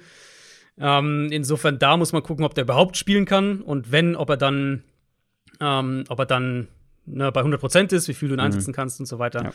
Und jetzt halt, ja, ist genau die Frage: Wird es ein Spiel, in dem Tennessee sein Run-Game, in sein Run-Game gehen kann, in dem sie das wieder mal ein bisschen mehr so spielen können, wie sie es ja eigentlich am liebsten wollen? Hm, Titans haben jetzt keine besonders gute Line, aber also sie ist auf jeden Fall, jetzt individuell betrachtet, auf jeden Fall besser als das, was die Vikings zum Beispiel am Donnerstag da mhm. auf dem mhm. Feld hatten. Und schematisch sind sie ja durchaus ähnlich, die beiden Offenses. Also gerade in der Art und Weise, wie sie den Ball halt laufen wollen. Ähm, AJ Brown kann noch nicht spielen diese Woche, der ist noch auf IR, aber Julio Jones war ja zurück letzte Woche. Der war dann auch direkt ein Faktor gegen Jacksonville. Nicht nur äh, mit, mit äh, ich glaube, vier, vier, vier Catches hat er, glaube ich, gehabt, aber generell so ein Spieler öffnet natürlich auch irgendwo deine, ja. äh, deine Offense. Und Klar. dass die Steelers auch durchaus gerade in der Secondary anfällig sind, das hat man ja gegen Minnesota dann auch gesehen. Jetzt gerade, wenn sie dann halt in, ähm, in 1 gegen 1 Matchups immer noch gehen, haben sie ja auch gegen die Vikings gemacht. Sie haben ja die 1 gegen 1 Matchups gegen Jefferson in Kauf genommen, um halt teilweise auch die Box aggressiver zu spielen. Und ja, da gibt es halt wenige Teams, würde ich sagen, die das über die letzten Jahre so konsequent bestraft haben wie die Titans. Ähm, deswegen, ich also, sehe irgendwie, also ich, ich tendiere da schon Richtung Tennessee, bei all den Ausfällen, die die ja auch selbst immer noch haben. Ja, und ich glaube, es gibt schnell diese Tendenz, die man hat, ah, kann man der Titans Offense, ging mir ja auch so, kann man der Titans Offense überhaupt ohne einem Derrick Henry, ohne einem AJ Brown trauen? Weil die Ergebnisse ja, also man hat gegen die Patriots verloren, man hat gegen die Texans verloren, ähm, und das, ja, also gerade gegen die Texans sollte man natürlich nicht verlieren. Aber man muss sich halt noch mal irgendwie vor Augen führen, die konnten da den Ball gut bewegen. So ist es nicht. Die haben halt, ich glaube, gegen die Patriots waren es vier Turnover und gegen die Texans fünf. Aber in beiden Spielen hat man den Ball eigentlich sehr gut bewegen können. Und wenn sie das hier auch können, und wir gehen, glaube ich, beide davon aus, und halt diese Turnover nicht haben, dann haben sie eine gute Chance, dieses Spiel zu gewinnen. Ja, ist es auf jeden Fall so. Also ich bin längst, ich bin noch weit davon entfernt zu sagen, ich vertraue jetzt der Titans Offense. Aber wir wissen halt, was die strukturell sind, was sie gut machen und was mhm. sie können. Jetzt war ihr, also sie waren halt die letzten Wochen einfach, und das ist ja auch verständlich, waren sie halt irgendwo auf, auf ich würde jetzt gar nicht mehr sagen Identitätssuche, sondern haben halt versucht, irgendwie den Kopf über Wasser zu halten mit, mit den ganzen Ausfällen. Ähm, aber in dem Matchup und bei dem, was wir von der Steelers Defense die letzten Wochen gesehen haben, vertraue ich tatsächlich denen noch weniger aktuell. Ja, ähm, guter Punkt, weil wir müssen noch über die Steelers Offense kurz sprechen, mhm. die zwei Gesichter gezeigt hat, mal wieder. Ähm, sie hatten ihre Big Plays, aber sehr spät. Und die brauchen sie einfach. Wir können es jede Woche wieder sagen, sie brauchen ihre Big Plays. Deshalb die Frage, können die Titans solche Big Plays verhindern oder ist man da anfällig? Ah, ja, ich glaube, sie können es wahrscheinlich besser verhindern als die Vikings. Ähm, vielleicht, um das, um das Spiel rund zu machen, von, weil wir jetzt eh so viel über das Vikings-Spiel gesprochen haben, war ja auch da auf der Seite des Balls. Erste Hälfte war mit das Übelste, was ich dieses Jahr auch da von dem Team gesehen habe. Und dann halt zweite Halbzeit war richtig, richtig gut. Ähm, es ist ja, also, ne, es ist nicht leicht im Moment auch für die Offense, wenn du einen, eine wackelige Line hast, einen Center, der gefühlt jeden zweiten Snap daneben haut, wie es in dem Spiel einfach das, der Fall war. Einem Run-Game, das dir halt nichts gibt. Ja. Aber das ist ja mittlerweile echt ein Trend irgendwo auch bei den Steelers. Über die letzten vier Wochen haben die in den ersten drei Vierteln jeweils, haben die 23 Punkte gemacht, in den vierten Vierteln 64. Also die letzten vier Wochen sind die deutlich besser spät im Spiel als früh im Spiel. Und da kann man jetzt natürlich spekulieren, ob die Offense besser funktioniert, wenn Big Ben vielleicht mit mehr, mehr Tempo, mehr vielleicht einfach das Spiel an der Line of Scrimmage auch so ein bisschen äh, called. Gegen Minnesota konkret hatte ich den Eindruck, dass er, dass es der Offense in gewisser Weise auch dann geholfen hat, dass sie halt wussten, wir müssen mehr Risiken mhm. eingehen, wir müssen mehr aufs Big Play gehen. Und plötzlich waren ja die Shotplays auch da. Sie haben es in der ja, ersten Halbzeit haben ja. ja teilweise gar nicht versucht. Ähm, Big Ben hat den Ball halt einfach mehr tief nach außen auch geworfen in die 1 gegen 1 Matchups und hat der Offense so irgendwo oder das hat der Offense eine Chance gegeben, weil ne, da sind wir bei dem Punkt, was du gerade gesagt hast, wenn du den Ball nicht konstant bewegen kannst und das können die Steelers meistens nicht, dann brauchst du halt die Big Plays, um irgendwie ja. offensiv was aufs Scoreboard zu bringen. Warum ich das hier als schwieriger erachte, ist einfach, die, die Titans haben eine gute Front. Ich denke, die mhm. werden Pittsburgh ziemliche Probleme an der Line of Scrimmage bereiten. Ähm, und dann haben sie halt dahinter, oder ich sehe die Gefahr relativ hoch dahinter mit der Art und Weise, auch wie sie dann in der Secondary spielen, mit einem Kevin Byard dahinter, dass sie ein paar Turnover kreieren, dass sie mhm. Big Ben zu überhasteten Würfen bringen, dass sie da, ähm, dass sie die Steelers oft in, in zweiter und acht, zweiter und zehn haben, dritter und lang. Und dass die Safeties das dann, und eben wie gesagt, allen voran Bayard, dass die das aggressiv spielen werden. Und da sehe ich da ziemliches Turnover, ziemliche Turnover-Gefahr für Pittsburgh. Ja, ich weiß halt jede Woche nicht so genau, was ich von, den, von der Steelers Offense erwarten soll oder was ich bekomme letztendlich. Tennessee ist auswärts ja. mit zwei Punkten Favorit. Ey, es wäre wär so Steelers-typisch, wenn sie das gewinnen. Total, total. Es würde absolut, absolut passen, ja. Ähm, ich habe mir aufgeschrieben, WHG-Option, aber ich habe die letzte Woche, ich bin mit den Steelers letzte Woche schon baden gegangen, ich mach's nicht nochmal. nee, ich bin auch eher bei den Titans. Ich glaube, ähm, das ist ein Spiel für Tennessee, was denen liegen könnte und mhm. die Art, genau die Art Spiel, die Pittsburgh nicht liegt. Ja. Ja, aber wie gesagt, ich wäre nicht überrascht. Ich wäre überhaupt nicht überrascht. Also, wir haben letzte Woche gesagt, die, die, das wird wahrscheinlich ein ein defensives Spiel und die Vikings können den Ball vielleicht nicht so gut laufen. Insofern, ja. wer weiß schon, was du aus, was, du ein Steelers-Spiel kriegst. Ja.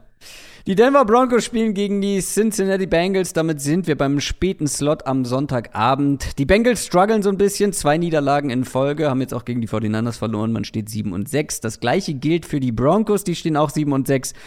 Haben gegen die Lions souverän gewonnen. Und das ist ein auch hier ein sehr, sehr wichtiges Spiel, was die Wildcards angeht, was die Playoffs angeht.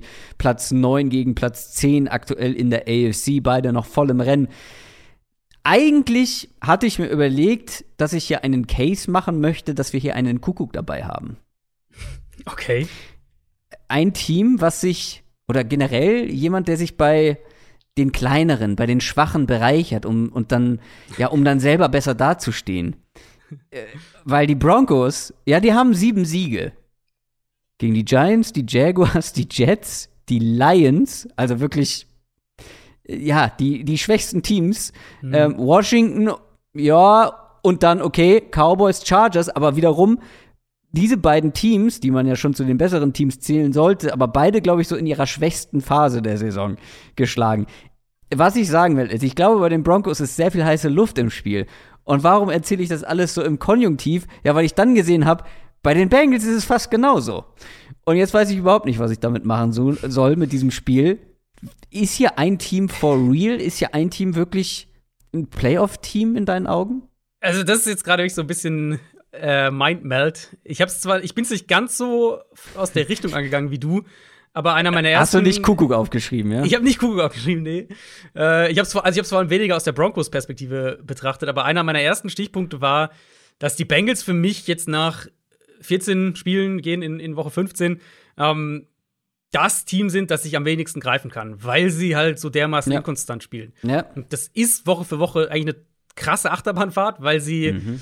als Team einfach auch noch nicht an dem Punkt sind, wo du jetzt sagst, dass wir, wir haben irgendwie alle gravierenden Baustellen adressiert und so weiter. Wir, wir haben einen hohen Floor. Ähm, du hast viele junge Spieler in kritischen Positionen. Das heißt, du kriegst natürlich, und das ist normal, kriegst natürlich dann ab und zu noch Fehler individuelle, die dann ein Spiel halt in die eine oder andere Richtung kippen lassen können.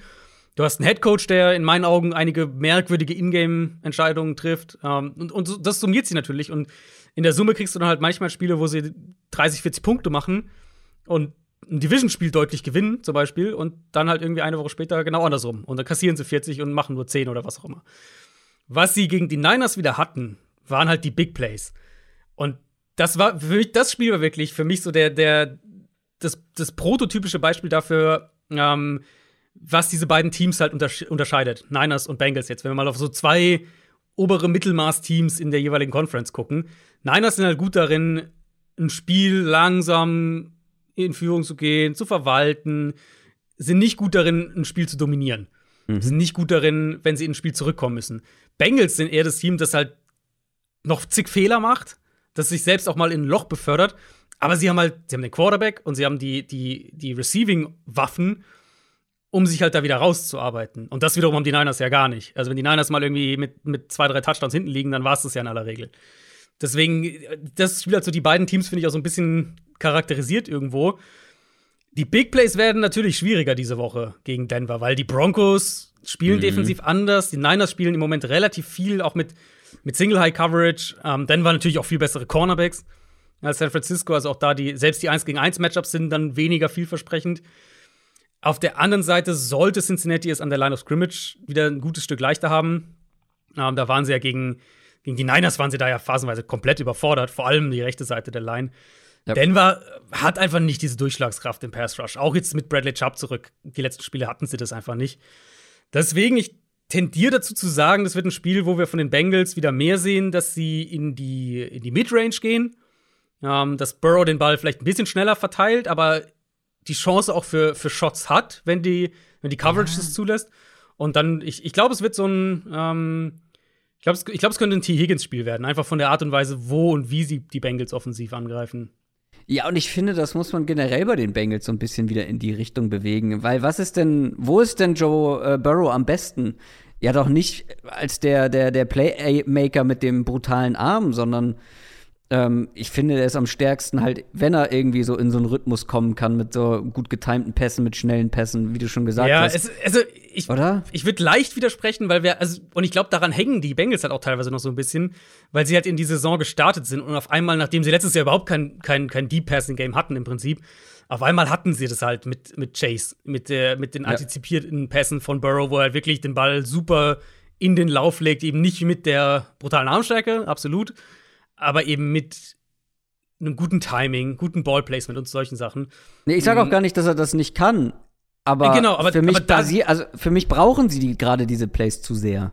Ja, und, und ich glaube, da, das ist so ein bisschen der, der Übergangsprozess. Das meinte ich, dass sie da im Moment sind sie da so ein bisschen drin, weil sie halt es ist halt für sie schwieriger, die Shotplays ähm, anderweitig zu kreieren. Wenn wir sagen, du hast einen Justin Herbert, der kann halt aus jeder Position dir ein mhm. Shotplay kreieren. Das ist halt nicht Burrows Spiel. Und ich glaube, sie müssen halt mehr Antworten wiederfinden, auch wie sie diese 10, 10 12, 15, 18 Yard Range attackieren. Und ich, das wäre eigentlich so ein Spiel, wo ich sage, da, ähm, das wäre auch von der Defense, die dich erwartet, wäre das wahrscheinlich ein guter Ansatzpunkt. Und deswegen, ja, ich, also ich könnte mir gut vorstellen, dass das ein, ein T. Higgins-Spiel wird. Ähm, ja, laut Expected Points Added waren die Broncos in den letzten Wochen in allen Bereichen eigentlich ähm, das bessere Team im Vergleich. Was mir bei den Broncos aufgefallen ist und was auch die Zahlen unterstreichen, ist, Denver orientiert sich in eine ganz klare Richtung ähm, in der Offense. Man wird wohl scheinbar gerade ein Rushing-Team. Mhm. Ähm, man läuft sehr, sehr viel. Ähm, ich habe mal geguckt, 43 Prozent der Offensive Plays waren Rushing Plays. Wenn man auf die ganze Saison guckt, guckt man aber nur auf die letzten drei Wochen, sind es 10 Prozent mehr. 53 Prozent, damit ist man ganz weit vorne dabei in der Liga. Ähm, klar, man hat auch gute Backs mit äh, Javonte Williams. Melvin Gordon ist angeschlagen, muss man mal mhm. gucken, ob er, ob er spielen kann. Aber das könnte gerade gegen die Bengals vielleicht ein ganz gutes Mittel sein, oder? Die gegen den Lauf schon hier und da mal anfällig waren. Ja, ich weiß es nicht so genau. Auch Glaubst da wieder die Bengals. Ich finde, die Bengals sind eigentlich in der Run-Defense, die, die können eigentlich schon eine sehr, sehr starke Run-Defense haben. Oder haben das in einigen Spielen auch schon gezeigt. Ja, ist aber auch inkonstant. Ist auch inkonstant, ja. Deswegen tue ich mich auch so schwer damit irgendwie. Äh, vielleicht mit, äh, eine kritische Personalie haben wir ja auf der Seite. Das ist Trey Hendrickson. Der mhm. hat sich gegen die Niners mhm. am Rücken verletzt, musste raus und den brauchen sie halt, damit, damit sie einen Pass Rush haben. Ähm, ohne Hendrickson würde ich sagen, hat Denver die Oberhand an der Line of Scrimmage. Und zwar nicht nur im, im Run-Game, sondern vor allem in Pass Protection. Run-Game, da, da, da, können die Bengals, wie gesagt, echt gut sein. Aber ich glaube, ohne Hendrickson hätte Denver halt echt die, die Gelegenheit hier, dass sie Zeit haben für ihr Passspiel. Und dass sie diese Secondary attackieren können mit ihren nach wie vor sehr guten Wide Receivers, die sie ja haben. Ähm, ich tendiere aber irgendwie ein bisschen eher Low-Scoring-Game. Broncos werden es offensiv wahrscheinlich nicht irgendwie wegwerfen, bräuchten aber in meinen Augen ein sehr gutes Spiel von ihrer Defense, damit sie, ähm, damit sie da am Ende im Spiel noch sind. Also ich, ich tendiere zu Cincinnati. Ja, die Broncos sind knapp vorne bei den Buchmachern mit anderthalb Punkten. Ich habe auch die Broncos. Was machen wir jetzt? Äh, die, die Bengals. Was machen wir jetzt? Du, ich habe noch ein anderes. Äh, das war gar nicht meine erste Wahl für, für den Pick. Also, wenn das dein Pick ist, dann, dann gönn dir. Abfahrt. Woran hat's gelegen? Herr Ju, woran hat gelegen? Das ist natürlich immer so die Frage. Ich sage natürlich immer, woran halt die Lehen? Weißt du, ich habe mir noch Sorgen gemacht ähm, zu Beginn, dass die Leute genervt sind, wenn sie, wenn sie das ständig hören müssen. Ich glaube, ich bin derjenige, der am Ende der Saison genervt ist. Ich glaube, wir müssen uns, wir müssen das Ding wieder nächstes Jahr anders benennen und uns was Neues überlegen. Jedes Jahr ei, was ei, Neues.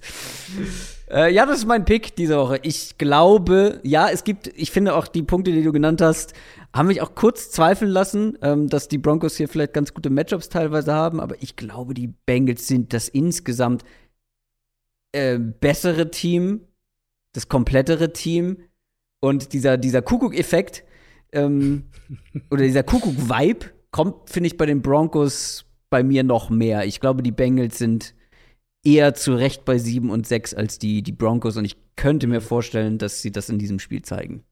Ich habe Denver sogar mit zweieinhalb Punkten Favorit. Deswegen war ich da auch noch mehr versucht, weil, weil die Line irgendwie noch krasser ist, als ich gedacht hatte. Ich sehe. Oh ja, Entschuldigung, ich habe, ja. Also auch zweieinhalb, zweieinhalb ist richtig, ja. ja. Ähm, also sehe ich nicht, ehrlicherweise. Sehe ich nicht. Ich, für mich sind die Bengals das ja. gefährlichere Team. Ja, Deswegen ist das auch mein Pick geworden. Kommen wir zum nächsten Spiel. Die San Francisco 49ers spielen gegen die Atlanta Falcons. Die Falcons stehen 6 und 7, haben die Panthers geschlagen. Sehr zur Freude von Adrian. Und die 49ers sind bei 7 und 6, haben einen ganz, ganz wichtigen Sieg auch über, äh, über den haben wir auch gerade schon gesprochen, gegen die Bengals feiern können. Ähm, die 49ers jetzt ähm, ganz wichtig halt, weil sie jetzt einen Sieg vor diesen 12, 6 und 7 Teams sind, die es gibt in der NFC, haben deshalb sehr gute Karten, die Playoffs zu erreichen. Aber dieser Sieg gegen die Bengals wird halt nur wichtig, beziehungsweise zählt quasi ja nur, wenn du dann halt die vermeintlich schlechteren Falcons auch schlagen kannst. Und die, und das finde ich respektabel ohne Ende, sind immer noch mit im Playoff-Rennen, im Wildcard-Rennen. Ja. Ähm, mit all den Ausfällen, mit all den Widrigkeiten, die man da irgendwie zu bekämpfen hat und mit den Auf und Abs, was die Leistung angeht, aber die 49ers sind, glaube ich, dann eine Nummer zu groß. Ne? Also, weil, das müssen wir jetzt nicht nochmal alles durchkauen, aber bis auf dieses Seattle-Game klickt das halt schon wieder verdammt gut in dieser Offense, ne? Mit Debo, gerade wenn Debo Samuel und Kittel spielen können, mhm. das sind die beiden X-Faktoren. Und dann gucke ich halt, was, auf was sie da treffen gegen diese ähm, Falcons Secondary vor allem, ich weiß nicht, wie die das verteidigen sollen.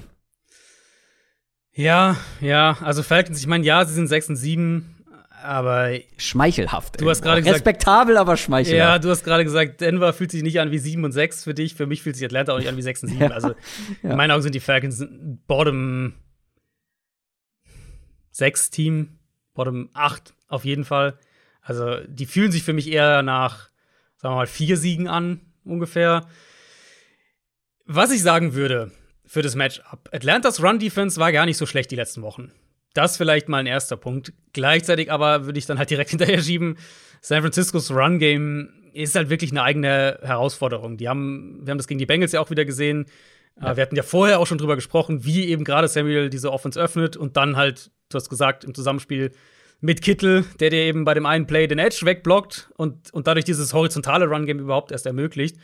Und beim nächsten Play halt irgendwie drei Tackles nach dem Catch durchbricht und ein neues First Down holt. Und das, das ist halt ein Luxus, den haben wenige Teams in der NFL. Und die Falcons, ich denke, die Falcons haben durchaus die Mittel, um San Franciscos Offensive Line Probleme zu machen.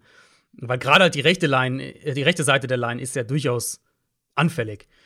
Aber die Niners, wenn sie ihre Leute, wenn sie Samuel Kittel und auch Ayuk ein Stück weit, Stück weit haben, dann haben sie einfach mehr Antworten. Entschuldigung, hast du gerade Ayuken gesagt? Ayuk ein Stück weit. Das ist nämlich alle, die die Fantasy Footballers hören, das ist einer der, der Running Gags Spitznamen überhaupt. Ayuken. Tut mir leid, nee, tut mir leid, da muss ich die leider enttäuschen. Äh, eine, ich weiß gar nicht, Street Fighter Referenz? Oh. Ayuken? Ich weiß es nicht, aber. Ich habe nur ähm, Tekken gespielt früher. Vielleicht war es auch eine Tekken, eins von den Spielen. Ich habe die gar nicht gespielt. Äh, und wenn, dann habe ich irgendwie wild auf den Controller gehackt. Deswegen. Ja, das, so ähm, sah es bei mir auch meistens aus. Ja. Aber äh, ja, schön. Schöner Versprecher, wenn es sicher, einer war. Aber ich bin mir sicher, irgendwer hat jetzt zugehört und, und, und fühlt sich total davon angesprochen. Alle Fantasy-Footballer-Hörer äh, auf jeden Fall. Die mussten sicherlich auch schmunzeln. Ja. Ähm, Entschuldigung, ich habe dich unterbrochen. Ja, alles gut. Ähm, das Ding halt mit den Niners ist ja eben, und das, das was ich gerade gesagt habe, warum so der Vergleich zu diesem Bengals-Team eben, die Niners haben halt wenig, also es darf halt nicht schief laufen so. Und sie brauchen auch gerade diese Antworten im Run-Game, weil sie der Offense dadurch einen Floor geben müssen, den sie eben wiederum brauchen, weil sie im Passspiel nicht so den richtigen Floor haben. Du wirst halt von Garoppolo wenig outside the numbers, wenig vertikal bekommen. Das ist jetzt kein, keine bahnbrechende Erkenntnis. Ich denke, das wissen auch die meisten Niners-Fans, die uns hier zuhören. Aber ich sehe halt für Atlanta auf jeden Fall eine sehr, sehr akute Gefahr, dass sie A mit diesem, dieser Art Run-Game, wie sie halt, wie es halt San Francisco spielt, dass sie damit Probleme kriegen. Und B, dass sie dann in Coverage in der Mitte des Feldes einfach riesige Probleme kriegen werden. Und deswegen gehe ich mit, mit dem, was du äh, eingangs als, ich glaube, als Frage oder als Aussage, ich weiß gar nicht mehr, formuliert hast, dass ich nicht sehe, wie die, ähm, mhm. wie die die Offense signifikant limitieren. Hadouken heißt es. Und kommt aus Street Fighter. Ja, dann bin ich raus. Also Tekken hätte ich so ein paar Namen, glaube ich, Ich teste dich jetzt nicht, okay? Weil ich es auch nicht besser weiß. haben wir schon über die Falcons Offense gesprochen? Nein, nee, machen wir noch kurz, nee, oder? Nee. Ja. Äh, weil die haben ja auch zwei X-Faktoren. Also auf der einen Seite mhm. haben wir Kittel und, und Debo vor allem und auf der anderen Seite haben wir die guten alten bekannten Patterson und Pitts. Aber man muss dazu sagen, die 49ers machen das, finde ich, im Anbetracht der Möglichkeiten oder im Anbetracht der ganzen Ausfälle in der eigenen Defense, die man da jetzt schon die ganze Saison über hat, gar nicht so schlecht. Und du hast gerade schon über den Pass Rush gesprochen, der 49ers. Ja. Ähm, und wenn ich daran jetzt auch hier wieder denke, ja, jetzt kommen die Falcons und die Pass Protections der, der die Pass Protection der Falcons ich weiß, du hast immer wieder versucht zu erwähnen, die, die O-Line ist ganz gut, aber ich, ich kriege das Gefühl nicht los, dass diese Protection einfach nicht gut ist und gegen die 49ers wird das wehtun können. Ja, ja. Also es war ja meine Begründung für den, für den, äh, für meinen Pick letzte Woche, dass Atlanta halt die beiden Playmaker als X-Faktor hat, mit, mit Pitts und Patterson und dass ich der Offense eben mehr vertraue als der der Panthers. Ja. Im, Im Vergleich dann zum letzten Spiel, um daraus eben genug Plays zu bekommen vom Matchup her sehe ich eine gewisse Gefahr in der Richtung, also aus Niners Sicht gesprochen, Gefahr. Ähm, hier schon auch. Also, ne, dieses Secondary, gerade wenn, ja? wenn, wenn Pitts als Outside, als Outside Receiver gegen die Outside Corner spielt, gegen mhm. einen Ambry Thomas oder auch einen Josh Norman steht. Also, dass das ein Problem werden kann für die Niners, ich glaube, da, da gehört nicht viel, nicht viel Fantasie dazu. Die Frage ist halt eben, A, wie viel Plays bekommst du da draus?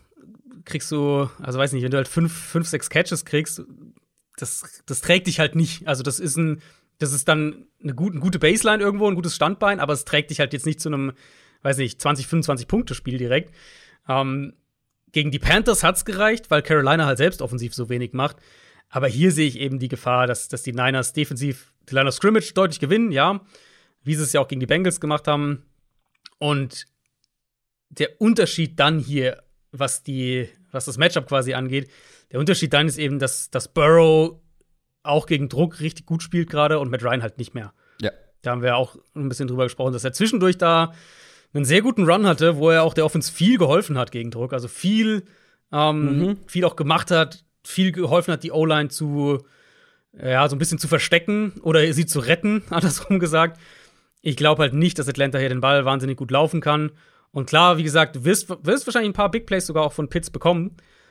Aber ich erwarte nicht, dass sie konstante Production in der Offense haben. Und, und ich denke halt nicht, dass das dann reicht. Das reicht dann eben, um gegen die Panthers genug zu machen, weil die Panthers offensiv nicht genug machen. Hier erwarte ich das nicht. Die 49ers sind auch mit neun Punkten Favorit. Das finde ich wiederum krass, ne? Also ich habe auch Punkte. Ja, ich habe auch dahinter geschrieben viel. ja, ja, aber ja. Ich weiß nicht, ob ich dagegen gehen würde, weil ich sehe die 49ers halt schon als klaren Favoriten und wenn es richtig gut läuft mit der Offense, dann sind die absolut in der Lage, mit neun Punkten Vorsprung das Ding zu gewinnen.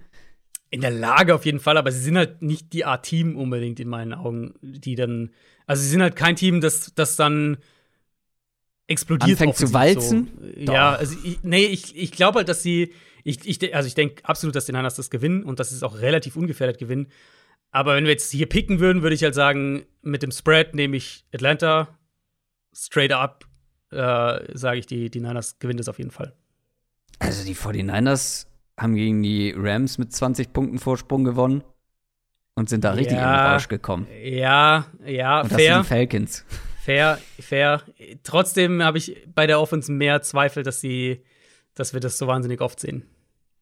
Apropos Rams, die spielen gegen die Seattle Seahawks. Die Rams haben die Cardinals geschlagen. Man steht 9 und 4, die Seahawks sind bei 5 und 8 angekommen, weil sie die Texans souverän geschlagen haben. Das ist eine Wiederholung sozusagen, beziehungsweise das zweite Spiel zwischen den beiden Teams. Das erste Spiel haben die Rams mit 26 zu 17 gewonnen. Die Rams sind aber eins dieser Teams, jetzt neben den Browns zum Beispiel, die besonders hart von dieser Corona-Welle getroffen wurden. Ramsey, Daryl Henderson, Tyler Higby, Havenstein, mhm. ähm, um nur mal so die wichtigsten zu nennen, die da ausfallen werden. Oder Beckham, Und, hast du Beckham gesagt? Oh nee, den äh, habe ich unterschlagen. Der auch, der kam der auch? also heute am Mittwoch quasi, ja. Ah, guck mal. Ähm, ja, dann der auch noch. äh, ja, also das sind jede Menge. Und äh, es sind ja auch schon einige gegen die Cardinals dann noch ausgefallen, ne? Also ähm, die meisten sogar davon waren schon gegen die Cardinals raus. Am Ende hatte man trotzdem noch genug Qualität, um dann gegen so ein Team zu gewinnen. Mhm. Und ich würde einfach mal damit anfangen, ähm, ja, womit man eigentlich, ich will nicht sagen, das Spiel gegen die Cardinals gewinnen konnte, aber es hatte einen erheblichen Einfluss und zwar war das der Pass Rush, der ja. ich sag's noch mal, ich glaube, ich habe es letzte Woche schon gesagt, von Woche zu Woche besser wird. Ähm, das waren 40 individuelle Pressures, ähm, ja. die Kyler Murray da ertragen musste. 14 von Aaron Donald. Habe ich letzte mhm. Woche gesagt, er spielt in der eigenen, eigenen Liga? er spielt in der eigenen Liga, zumindest was die Leute angeht, die Inside und Outside an der Defensive Line spielen. Ja, und jetzt kommt die Seahawks Line. Ist das ein gutes Matchup, Adrian? Mm, eher nicht. Nee, eher nicht. Also ich meine äh, aus Rams Sicht, aber ja, kann also man drehen und denken, wie man will. Ja, aus Rams Sicht dann ja. Ja, also das war das war schon wirklich krass. Die haben Kyler Murray bei der Hälfte seiner Dropbacks unter Druck gesetzt. Ähm, und, und dafür hat Murray ja sogar noch ein relativ gutes Spiel unterm Strich gemacht. Aber da, das ist natürlich, wir sagen das ja immer so als Faustregel: ne? 30 Prozent, damit musst du leben können als Offense. Ist nicht mhm. ideal, aber damit musst du leben können. 40 ist schwer und 50 ist, eigentlich ist deine Offense kaum noch funktional in den allermeisten Fällen. Und wir können gleich noch mal, wenn wir über die Cardinals sprechen, können wir noch mal, also ich finde, es gibt einen klaren Take zu diesem Spiel, aber der betrifft nicht wirklich die Rams, deswegen würde ich mhm. das aufschieben. Aber ja, er hat gut gespielt im Anbetracht genau. der Umstände. Genau, ähm, also auch wenn er, er hatte natürlich seine Fehler drin, aber können wir gleich ja. drüber reden. Ähm, genau, nee, und Seahawks, als Seahawks ist halt echt ich habe dann, ich habe vorher noch in der Vorbereitung habe ich das, das äh, mir ein bisschen All 22 vom Seahawks Texans Spiel angeschaut und ich dachte dann wirklich wieder, ich habe es auf Twitter gepostet. Ich habe die so, ich glaube, weiß nicht, sechs, sieben Szenen zusammengepackt, mhm. uns gepostet. Und ich, das kann halt wirklich nicht der Ernst sein von den Texans. Wir haben vorher ja sogar noch drüber gesprochen, wenn ihr euch an die Preview erinnert, dass Houston halt eigentlich ganz gerne Man-Coverage spielt und Single High und, und, und dass da, wenn sie das halt auch so gegen Seattle machen, dann gibt es halt die Shot-Gelegenheiten und sie machen es halt genau das. Und es gibt natürlich die Shot-Gelegenheiten. Äh, acht Pässe, acht tiefe Pässe für Wilson in dem Spiel. Die meisten waren gegen Single High Coverage. Das wird so hier nicht passieren. Ähm, klar, Jalen Ramsey ist so die erste zentrale Frage, ob der spielen kann. Der wurde ja dann am Montag auf die Liste gesetzt. Insofern eher noch einen Ticken früher als jetzt Beckham zum Beispiel. Wäre trotzdem eng. Wenn ich jetzt raten müsste, würde ich sagen, er kriegt nicht rechtzeitig zwei, zwei negative Tests, einfach weil es, das ist einfach der Erfahrungswert, den wir jetzt haben aus dieser Saison, dass die meisten Spieler das halt nicht in sechs Tagen dann schaffen. Ähm, wenn Ramsey nicht spielen kann, dann fehlt dir natürlich dein 1 gegen 1 Corner für Metcalf. Wenn, wenn du halt Ramsey hast, dann kannst du den halt 1 gegen 1 gegen Metcalf stellen und bist halt deutlich freier in deinen Coverages ansonsten. Aber sie werden es halt strukturell anders spielen. Sie werden es variabler spielen, mehr Rotation nach dem Snap, Wilson dazu bringen, den Ball zu halten. Und dann hast du eben diesen Pass Rush. Und ähm, natürlich, wenn jetzt na, Seahawks-Fans werden jetzt sagen, ja, aber wir haben doch irgendwie schon ein bisschen Argumente, wenn Ramsey nicht spielt, mit Metcalf, mit Lockett gegen dieses Secondary. Und haben sie ja auch. Also auf dem Papier sage ich, hat Seattle da das Übergewicht. Also sollten sie eigentlich das Matchup für sich haben. Mhm. Ich traue halt Wilson weiterhin nicht zu, ein konstantes Passspiel aufzuziehen, wenn er halt nicht über die Big Plays gehen kann. Und dann denke ich eben auch nicht, dass Seattle hinter dieser Line gegen die Rams Front den Ball sonderlich gut laufen kann, was ja gegen Houston ziemlich gut ge geklappt hat. Ja, aber sie haben noch Rashad Penny, den First-Round-Pick, der ja. zu Recht da gepickt wurde. Breakout-Spiel. Ja, mhm. Breakout-Spiel. Nee, deswegen, ich erwarte hier wieder eher ähm, zähes Spiel von der, von der Seahawks Offense, nachdem sie jetzt ein bisschen Matchup-technisch es einfach besser geklappt hat gegen, ähm, gegen San Francisco, die ihnen mehr Shot-Gelegenheit gegeben haben und haben, Gelegenheiten gegeben haben und gegen Houston eben auch. Ich denke, das wird hier wieder ein anderes Spiel. Ja, wie gesagt, ich komme immer wieder zurück zu, zu diesem Duell an der Line. Also, ich kann mir einfach nicht vorstellen, dass das mhm. nicht das nächste gute Spiel für zum einen den Pass Rush, zum anderen für Aaron Donald wird. Also, ja, ja, das wird, ist schwer das wird vorstellbar, ja. Auf der anderen Seite, die Rams Offense war gegen die Cardinals richtig gut, aber auch sehr effizient. Also wenig Fehler. Ähm, ich, dreimal haben sie, glaube ich, insgesamt gepantet. Als ich es geguckt habe, kam es mir sogar weniger vor. Ich dachte so, gefühlt jeder Drive irgendwie hat zu Punkten geführt. War dann am Ende ähm, nicht so, aber war deutlich, deutlich besser. Wir hatten ja über die Probleme gesprochen. Aber ist man jetzt wieder on track bei den, bei den Rams? Ah, das war auf jeden Fall ein sehr ermutigendes Spiel. Auch gerade, sie hatten halt die Big Plays, was ja so ein Markenzeichen eigentlich dieser Cardinals Defense war, dass sie sehr wenige Big Plays durch die Luft zugelassen haben. Rams hatten dann drei, ich glaube drei, ähm, die auch alle direkt zu Punkten geführt haben. Also das eine war der mhm. lange Touchdown natürlich und die anderen beiden haben quasi direkt Field Goals ermöglicht, ja. also 13 Punkte im Prinzip über diese Shot Plays gekriegt. Das war natürlich ein ganz entscheidender Faktor, aber auch sonst hat, hat Stafford eins seiner besten Spiele, ich würde wahrscheinlich sogar sagen, das Beste in der zweiten Saisonhälfte auf jeden Fall gespielt. Ja, gab nicht so viele andere gute in der zweiten Richtig, Saisonhälfte, ja. von daher kann das ja. gut hinkommen. Ähm, ist eben die Frage, was für eine, also ne, wen wir halt kriegen in dieser Offense. Es ist ja wirklich jetzt Havenstein, äh, mal schauen, ob der vielleicht rechtzeitig zurückkommen kann. Äh, Beckham gehe ich nicht davon aus. Wenn wir davon ausgehen, dass Beckham ausfällt, dann dann wird es für die Rams eben ohne Beckham, natürlich ohne Woods, ohne einen Spieler wie, wie Deshaun Jackson, von dem sie sich jetzt auch schon vor ein paar Wochen getrennt haben. Das wird dann natürlich hm. schwieriger, diese, hm. dieses. Nein? Äh, äh, ja, schwieriger auf jeden Fall. Ich mache mir halt nur nicht so große Sorgen. Natürlich ist die Offense besser, wenn, ähm, also sah jetzt ja schon richtig gut aus mit OBJ äh, letzte Woche. Mhm. Aber ich finde, solange du Cooper Cup und Van Jefferson da hast, bist du immer noch gefährlich. Bist du Gerade für so eine Secondary. Ja, absolut, bist du auf jeden Fall. Aber ich habe ja halt noch mal äh, auch das Spiel auf das Spiel geschaut, das erste Duell zwischen den beiden. Das war ja das, in dem Wilson sich damals verletzt hat. Ähm, naja, da hat Seattle das defensiv relativ lange eng gehalten und die Rams hatten Probleme, den Ball konstant zu bewegen. Und was hatten sie da? Sie hatten dann halt dieses 68 Yard Big Play auf Deshaun Jackson. Robert Woods hatte 150 Yards in dem Spiel. Und mhm, stimmt, ja. Ich sage jetzt nicht, dass die Seahawks Defense auf einmal gut ist, weil das ist sie nicht. Ähm, aber was sie, denke ich, können, ist dir ein physisches Spiel an der Line of Scrimmage geben. Und falls das hier eben, weil die Rams so angeschlagen sind, ein bisschen mehr einen Ausschlag geben kann. Also, dass zu sagen, die Line of Scrimmage wird wichtiger, die können nicht so den, können nicht so den, ähm, in ihr, in ihr vertikales Passspiel gehen, können nicht so, werden nicht so ex explosiv offensiv.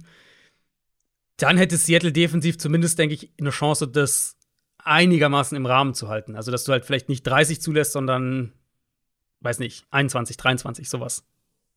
Und dann bleibt die Frage, ob sie selber mehr Punkte machen können. Die Rams Ja. sind mit sieben Punkten Favorit. Ich werde da mitgehen, tatsächlich. Mit sieben Punkten. Mhm. Ähm, ich unter der Prämisse, dass, dass Ramsey wahrscheinlich nicht spielt, glaube ich, dass es enger wird, aber dass die Rams gewinnen. Okay. Dann haben wir jetzt noch zwei Spiele, bevor unsere Speedround startet. Und das erste davon sind die Baltimore Ravens gegen die Green Bay Packers. Das klingt auf dem Papier richtig nett, eigentlich. Äh, Ravens gegen Packers. Aber ob es das auch wird, ist eine andere Frage. Die Packers haben wild gewonnen, aber sie haben gewonnen gegen die Bears. Ähm, 10 und 3 ist der Rekord und die 8 und 5 Ravens mussten eine bittere Niederlage gegen die Browns einstecken. Die Nummer 1 der NFC gegen die Nummer 4 aktuell noch der AFC. Noch sind die Ravens Division führender, aber die Browns sind halt eben bis auf ein Spiel rangekommen. Die Bengals sind eh ein Sieg dahinter. Die Luft wird dünner. Und jetzt kommt halt auch noch so ein Powerhouse der NFL wie die Packers. Aber beide mit leichten Fragezeichen auf Quarterback. Lamar Jackson musste ja äh, verletzt raus aus dem, aus dem Browns-Spiel.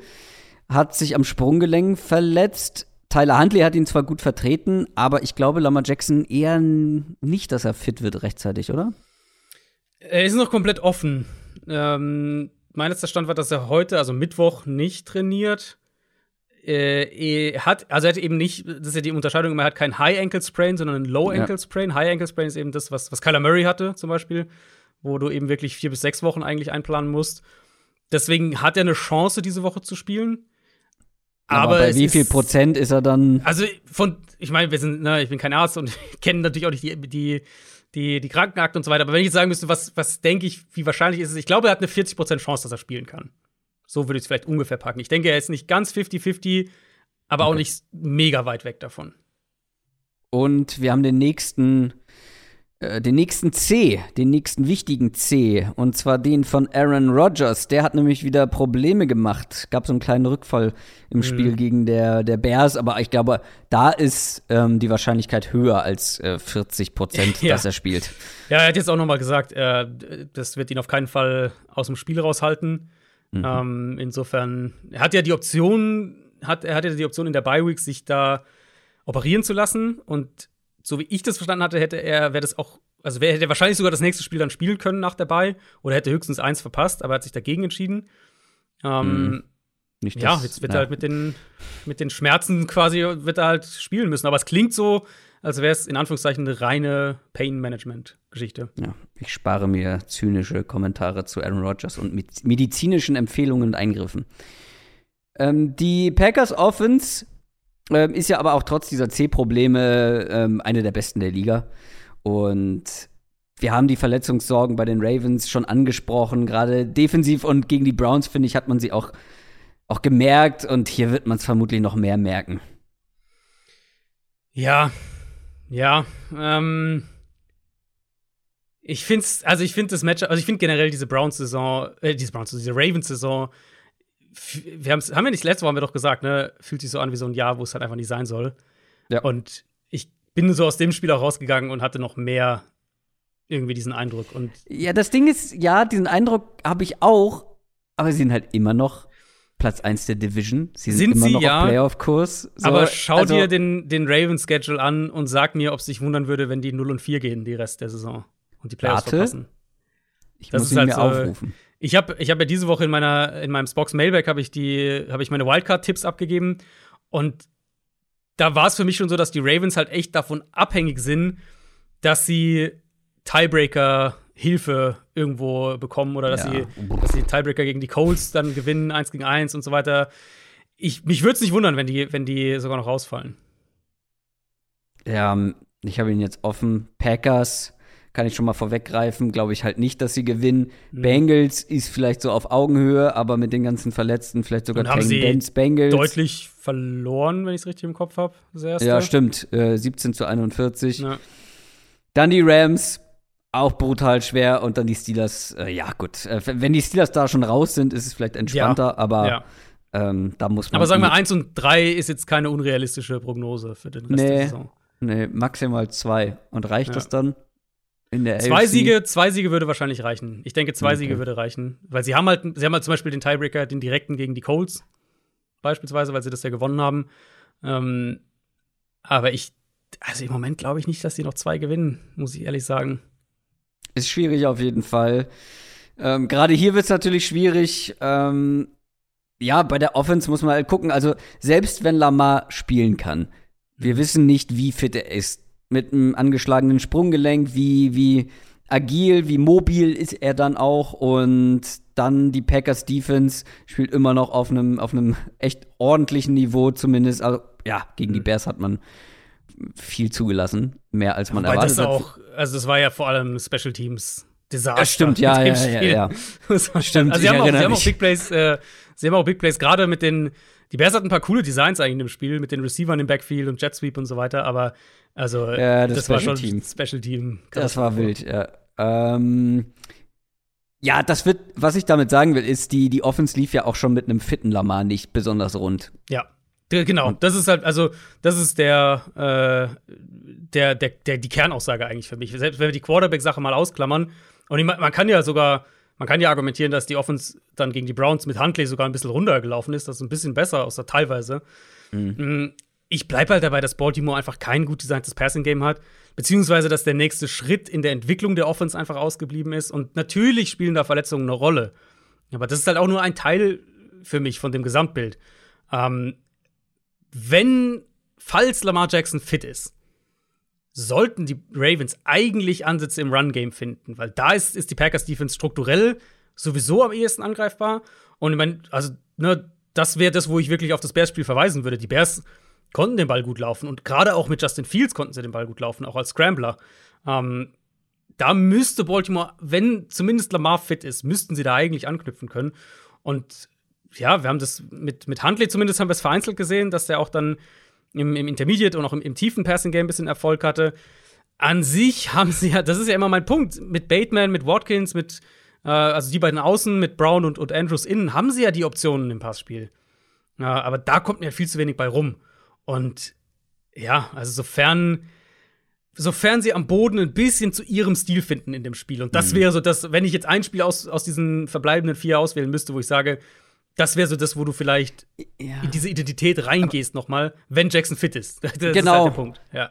Ja, da, ist. ich finde, bei den Ravens, sie finden halt, wenn, nur zu ihrem Laufspiel, wenn sie halt einen mobilen Quarterback haben. Also einer, der, ja. Ja, gut, aber das kann Huntley ja schon auch. An- Also nicht in dem, nicht mit der Explosivität, die, die Lamar Jackson hat, fairerweise, aber er ist ja schon auch ein mobiler Quarterback.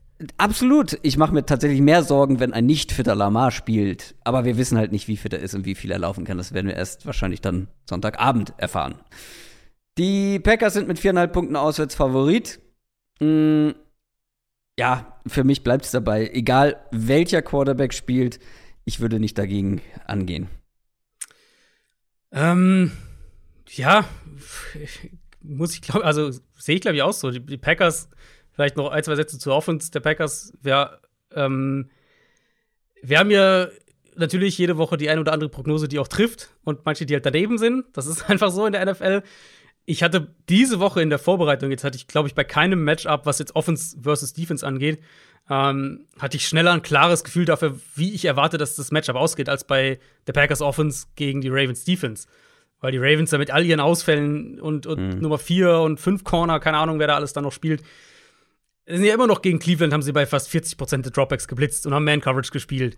Also ich weiß nicht, inwieweit wir jetzt noch erwarten können, dass die Ravens sich in den letzten vier Spielen da noch großartig umstellen, trotz der ganzen Ausfälle, die sie halt vor allem in der Secondary haben. Und vielleicht blitzen sie dann Rodgers ein bisschen weniger, weil es Aaron Rodgers ist, aber die werden Man-Coverage spielen, die werden versuchen, in ihrem Stil so ein bisschen zu spielen. Und die Packers sind einfach so gut darin, einerseits den Ball kontinuierlich, geduldig zu bewegen, kann auch mit kurzen Pässen, mit dem Run-Game sein. Ähm, andererseits aber halt auch die Shotplays zu finden, wenn sie vorteilhafte Matchups gerade in Man-Coverage haben. Und was ich mir eben vorstellen kann in dem Spiel, ist, dass die, die Ravens den Run einigermaßen stoppen. Also da sollten sie Green Bay's Line schon noch ein bisschen Probleme bereiten können. Aber ich kann mir nicht vorstellen, dass, dass das, was übrig ist von der Ravens Defense, dass die, ähm, dass die Matt LaFleur und Aaron Rodgers im, im Passspiel stoppen. Und deswegen, ja, gehe ich da auch mit. Sunday Night Game. Tampa Bay Buccaneers gegen New Orleans Saints. Die Saints haben die Jets deutlich geschlagen, stehen 6 und 7. Die 10 und 3 Bucks haben gezittert gegen die Bills, aber gewonnen. Das ist eins der Matchups, was wir hier vor der Speedround haben, wo es ein bisschen klarere Kräfteverhältnisse gibt. So würde ich es mal ausdrücken. Ähm, die Saints, wie die Falcons auch, tatsächlich noch mit dabei und haben eine 26,5-prozentige Chance auf die Playoffs. Das ist viel mehr als zum Beispiel bei den Falcons, obwohl die ja. den gleichen Rekord haben und auch noch ähm, ja, quasi ähnlich unterwegs sind. Saints haben von den ganzen und, Teams halt, äh, sorry, ganz kurz, wahrscheinlich den leichtesten Schedule. Das war so mein Takeaway, als ich jetzt das ein bisschen recherchiert habe für, für den Mailback, für die Prognose. Die Saints haben ja. einen sehr, sehr, sehr vorteilhaften Schedule im Vergleich zu einigen dieser anderen äh, Teams, die da um, um die Wildcard kämpfen fair, beziehungsweise äh, einfach her vielleicht. Mhm. Aber nicht ja, das einfach. hier nicht. Ja, das hier, das Spiel hier nicht. Das ist also, klar das Schwierigste. Das nicht. Dann die Dolphins, finde ich, darf man nicht unterschätzen. Panthers, okay. Und dann halt dieses direkte Duell gegen die Falcons. Bin ich mal sehr gespannt, ob mhm. die sich beide bis zum Ende irgendwie mit drin halten können und das Spiel dann entscheidet. Ich glaube eher nicht. Aber gerade hier wird es ja spannend. Die Saints konnten halt mit vor allem Elvin Kamara am Boden ähm, gewinnen und konnten da richtig Schaden anrichten. Aber Stichwort Boden, wenn du gegen die Bugs spielst, ist das Bugs-Territorium. Da hat niemand mhm. was zu melden eigentlich. Und dann frage ich mich halt sofort wieder bei den Saints, ja, das war gegen die Saints, äh, gegen die Jets ja ganz nett, aber wie soll das hier gegen die Bugs funktionieren? Offensiv. Ja, ich meine, also sie hatten Armstead und, und äh, Kamara und ja auch Armstead eben zurück. Das, das war, das hat sich natürlich bemerkbar gemacht. Das ist jetzt die Identität von diesem Spiel. Völlig, äh, von diesem Team, völlig klar. Vielleicht kriegen sie noch Ryan Ramchick diese Woche, den Right Tackle, dann hätten sie zumindest in ihrer Line so die, die Stars wieder zusammen, plus natürlich Camara. Ja, das Problem ist halt wirklich, was wir vorhin, was ich vorhin bei den Bills so ausführlich gesagt habe, die Art und Weise eben, wie du diese Defense angreifen willst, ist halt durch die Luft. Und das sehe ich einfach nicht bei, bei den Saints aktuell. Run Defense, Tampa Bay hat halt vor allem in der Mitte super viel Qualität. Hatten jetzt auch ein, zwei schwächere Spiele, muss man sagen. Also schaut euch das Falcons-Spiel an. Das war definitiv kein gutes Spiel von der Run-Defense der, der Bucks. Ähm, aber wenn die Saints eine Chance haben wollen, dann brauchen sie einerseits einen richtig starken Auftritt von ihrer eigenen Defense, ganz klar, damit es eher Low-Scoring bleibt.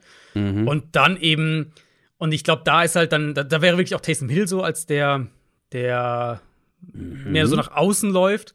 Ähm, Wäre da, mhm. glaube ich, eher der Faktor, weil dann willst du, glaube ich, eher die Edges angreifen und, und eher die, die Cornerbacks und eher, also eher die, die Runs nach außen tragen, um halt ähm, vielleicht auch idealerweise eben natürlich mit deinen beiden Starting Tackles hinter denen zu laufen und wirklich Taysom Hill, dann gibst du ihm halt, weiß ich nicht, 12 Runs oder sowas, 14 Runs. Ja, ungewöhnliche Worte aus deinem Mund, aber. Sehr gut. Man, man, muss ja machen, was, was man, was, ja. was funktioniert, was man kann, ne? Das äh, bringt ja nichts irgendwie, wenn du jetzt den Ball 40 Mal wirfst zu den Second und, und Third und Fourth Tier Receivern, die die haben. Ja, ich sehe ein Szenario, wo die Saints dann einigermaßen den Ball bewegen können. Ich sehe auch ein Szenario, wo die Bucks sich vielleicht zeitweise schwer tun, aber die ich weiß nicht, ich habe das damals bei den 49ers gegen die Seahawks äh, gesagt oder angebracht, dieses Bild, aber eigentlich, eigentlich müsste man es bei den Bucks nennen. Die Bucks sind dieses Jahrmarkt-Ding. Dieses, äh, wo immer wieder was aufploppt und du draufhauen musst. Weil, also, wenn du den einen Receiver stoppst, kommt der zweite. Wenn du alle mhm. Receiver stoppst, dann kommt ein Gronkowski. Wenn du Gronk stoppst, dann kommt ein Leonard Fournette, dann kommt das Laufspiel. Wenn du Fournette stoppst, dann läuft Brady plötzlich selber. Ja, stimmt, ja. Und wenn das alles irgendwie nicht, also dann fängt das alles wieder von vorne an. Ja, die Saints Defense kann gut sein. Aber, also, wie glaubst du, hat die, die Saints Defense eine Chance, wirklich all das zu stoppen? Also, was ich sagen würde, und wahrscheinlich viele Bucks-Fans, die, jetzt gerade zuhören, haben gesagt, aber, aber wir, wir spielen ja gegen die Saints eigentlich immer mies. Ein Stück weit stimmt es ja. Ne? Also auch ja. dieses Woche 8-Duell. Brady ja. war da schlecht, die Saints haben das Spiel gewonnen, haben, haben natürlich offensiv auch selbst viel gepunktet. Aber das war halt aber auch wieder so eine ganz, also es war die schwächste Phase der Bucks in genau, diesem Bereich. Absolut, ja, absolut. Ähm, mich würde es trotzdem nicht wundern, wenn die defensiv Brady wieder ein paar Probleme bereiten. Mhm. Äh, ich meine, Brady hat jetzt, also zum Beispiel das Spiel gegen die Bills. Brady eine richtig gute erste Halbzeit gehabt. aber auch dann eben in der zweiten Hälfte ein paar Dinger verfehlt. Dann hatten sie auch teilweise sogar auch ein bisschen Glück, was Turnover angeht. Es war jetzt nicht so, als hätten sie irgendwie das Spiel super zu Ende gespielt gegen Buffalo. Es war im Prinzip starke erste Hälfte, wackelige zweite Hälfte. Mhm. Ähm, und die Saints werden gegen Tampa Bay, die werden zumindest, ich glaube, die werden an der Line of Scrimmage mehr standhalten können, als die Bills das konnten. Und dann halt mit der Art und Weise, wie, äh, wie Tampa spielen möchte, auch offensiv spielen möchte, von der Herangehensweise her. Vielleicht kriegst du sie dann mehr in, in klare Passing-Situationen, eben lange zweite, lange dritte. Und da haben sie gezeigt in der Vergangenheit, dass sie halt zumindest, wenn wir es im NFL-Vergleich sehen, dass sie da zumindest einen Zugriff kriegen können. Mit so dieses klassische Matchup, was wir jetzt auch schon hundertmal gesehen haben, Latimore gegen Evans, was häufiger jetzt auch schon in Richtung Latimore ausging. Chauncey Gardner Johnson ist mittlerweile zurück. Die haben gute Safeties. Es ist eine sehr eingespielte Defense. Also, die Saints haben schon die Mittel, um Tampa Bay ein Spiel zu geben, glaube ich. Ähm, also auf der Seite des Balls jetzt. Ich sehe halt das Problem, dass selbst wenn sie es defensiv einigermaßen im Rahmen halten, dass die, dass die Saints Offense das nicht ausnutzen kann. Also ich, ich könnte mir vorstellen, dass das ein Spiel wird, ich weiß jetzt gar nicht, was das Over-Under ist, das aber eher nicht ganz so extrem hoch wird, sondern vielleicht mhm. ein bisschen zäher. Aber dass die Bucks, oder beziehungsweise dass die Saints nicht mit den Bucks dann trotzdem mitgehen können, offensiv. Liegt bei 46,5 Punkten. 46,5, ja. Ich, also so ein 24-20 zum Beispiel, knapp drunter, das wird mich hier nicht wundern. Das ist schon eines der höheren dieses, diese Woche. Ja, ich, da, das Wir, haben, wir haben diese Woche eins mit 39,5. Kommen wir in der Schnellrunde zu. ja, gut. Ist fast das höchste sogar. Das ist äh, fast das höchste Over-Under. Äh, letztendlich sind die Bucks mit elf Punkten Favorit. Das ist schon üppig, oder? Und ja, das finde ich auch zu viel. Weil dafür, also bei allem, Tampa, wenn ich jetzt heute sagen müsste, wäre es mein Tipp für einen Super Bowl in der NFC, wäre es höchstwahrscheinlich Tampa, vielleicht Green Bay, mhm. aber eins von den beiden. Und in diesen Matchups waren sie einfach nicht dieses Team. Deswegen, also da würde ich Bucks Sieg, ja, aber Spread wäre ich ganz klar bei den Saints. Das war's zumindest erstmal mit den normalen Previews. Jetzt kommt die Speedrunde und wir fangen an mit den Lions und den Cardinals. Die Cardinals haben gegen die Rams, ich nenne es mal unglücklich verloren. Trotzdem steht man 10 und 3. Die Lions sind bei 1, 11, 1. Es wird immer schöner, was den Lions-Rekord angeht. 1, 11, 1. Ein Gemälde von einem Rekord. Sie haben gegen die Broncos verloren und ähm, ich wollte ja noch mal ganz kurz über die Cardinals sprechen, weil also ja, ärgerliche Niederlage, ähm, ja, wirft einen so ein bisschen zurück, was, was vielleicht eine Bye-Week angeht, keine Ahnung, aber die Cardinals hätten dieses Spiel in acht von zehn Fällen gewonnen, oder? Ah, ich glaube, vielleicht sehe ich es dann wieder zu kritisch aus Cardinals Sicht. Ja, ähm, das würde niemals vorkommen. Aber es, ich meine, es war ein enges Spiel, es war ein umkämpftes Spiel. Cardinals haben es wie gegen die Packers ja auch in dem, in dem, in dem Thursday Night Game haben sie es dann geschafft, sich zurückzuarbeiten in so ein Spiel. Das ist auf jeden Fall ein gutes Zeichen. Ich glaube halt, das Mismatch, was die Offensive Line angeht, Punkt 1. Und dann eben, dass die Rams es halt geschafft haben, Big Plays gegen die, die Defense zu kreieren, was in meinen Augen auch maßgeblich mit der Line of Scrimmage zusammenhing, weil Arizona eben viel zu wenig Druck auf Stafford bekommen hat. Und das war so Punkt 2. Also die, die Rams haben die Line of Scrimmage in meinen Augen auf beiden Seiten des Balls gewonnen. Und zwar also defensiv deutlich und offensiv mehr als genug. Und das war für mich also der, der Knackpunkt. Also ja, natürlich enges Spiel, ne? Und am Ende haben sie ja sogar die Chance noch, auch wenn auch eine kleine mit dem Onside-Kick dann danach noch mal irgendwie ranzukommen. Aber ähm, die Rams haben es schon verdient gewonnen. Die Rams waren das bessere Team in dem Spiel. Ja, das schon. Ich glaube, aber es lief so unglücklich, ähm, weil man hat den Ball ja immer gut bewegt und man ist ja quasi immer irgendwie oder genau, häufig in die es, es gefährliche. Kritische, also es waren, du kannst ja eigentlich auf die auf vier Szenen runterbrechen. Die Interception in oder also in die an der gegnerischen Endzone, wo die Cardinals ja bis an die, was war es, vier oder fünf oder sowas gelaufen, also gekommen sind. Und dann halt diese, wo Aaron Donald den Ball abfälscht und das ist eine Interception. Ja. Das sind ja, das nimmt ja mindestens drei Punkte, potenziell sieben vom, vom Board. Dann die Interception tief in der eigenen Hälfte, die dann kurz danach zu einem Rams-Touchdown geführt hat. Ähm, und die beiden Fourth Downs, die halt, wo Arizona sehr viel dieses Jahr das schon geschafft hat und in dem Spiel halt zweimal nicht. Also, das waren ja so die vier Knackpunktszenen. Wenn, wenn die vier halt zugunsten der Cardinals quasi ausgehen, dann gewinnen sie es wahrscheinlich, ja. Warum sprechen wir über ein vergangenes Spiel in der Speedround in der Preview? Ja, weil man jetzt gegen die Lions spielt und Arizona mit 13,5 Punkten Favorit ist. Muss man da mehr zu sagen? Also, was ich halt sehen will von den Cardinals, und das ist jetzt nicht die, die Lions irgendwie dissen, ähm, aber dass du halt so ein Spiel dann dominierst. Also, dass du so ein Rams-Spiel dann abhaken kannst ähm, und ein Team wie Detroit, was halt, wenn du den Anspruch hast, Playoff, Playoffs zu spielen und ein Playoff-Spiel zu gewinnen, dann darf es da in meinen Augen keine Ausreden geben. Und selbst wenn die Lions irgendwie viel versuchen, keine Ahnung, ähm, aber dann musst du die dominieren und dann musst du, dann darfst du auch nicht irgendwie zum Beispiel so, so, so solche, solche Scherze, was wir ja von den Cardinals schon gesehen haben dieses Jahr, dass du irgendwie am Boden dominiert wirst und gegen Detroit, was ich mir durchaus vorstellen kann, dass die Lions den Ball da ziemlich gut laufen können, ähm, dass du das Spiel halt, dass du offensiv selbst sloppy spielst, defensiv am, im Run-Game zulässt und das irgendwie eng werden lässt. Das will ich halt dann von so einem Team nicht sehen, sondern ein klares Statement-Spiel zu sagen, hier, wir gewinnen das mit zwei Touchdowns oder was, keine Ahnung, dominieren hier einen Gegner, der nicht unser Maßstab sein sollte und das ist, wer wir eigentlich sind. Vielleicht ein, eine Personalie noch, äh, die Andre Hopkins, der hat sich ja wieder verletzt gehabt, ähm, hatte dann eine Untersuchung gestern und die Cardinals haben jetzt noch keinen noch keine äh, noch kein Update gegeben, was dabei genau rauskam.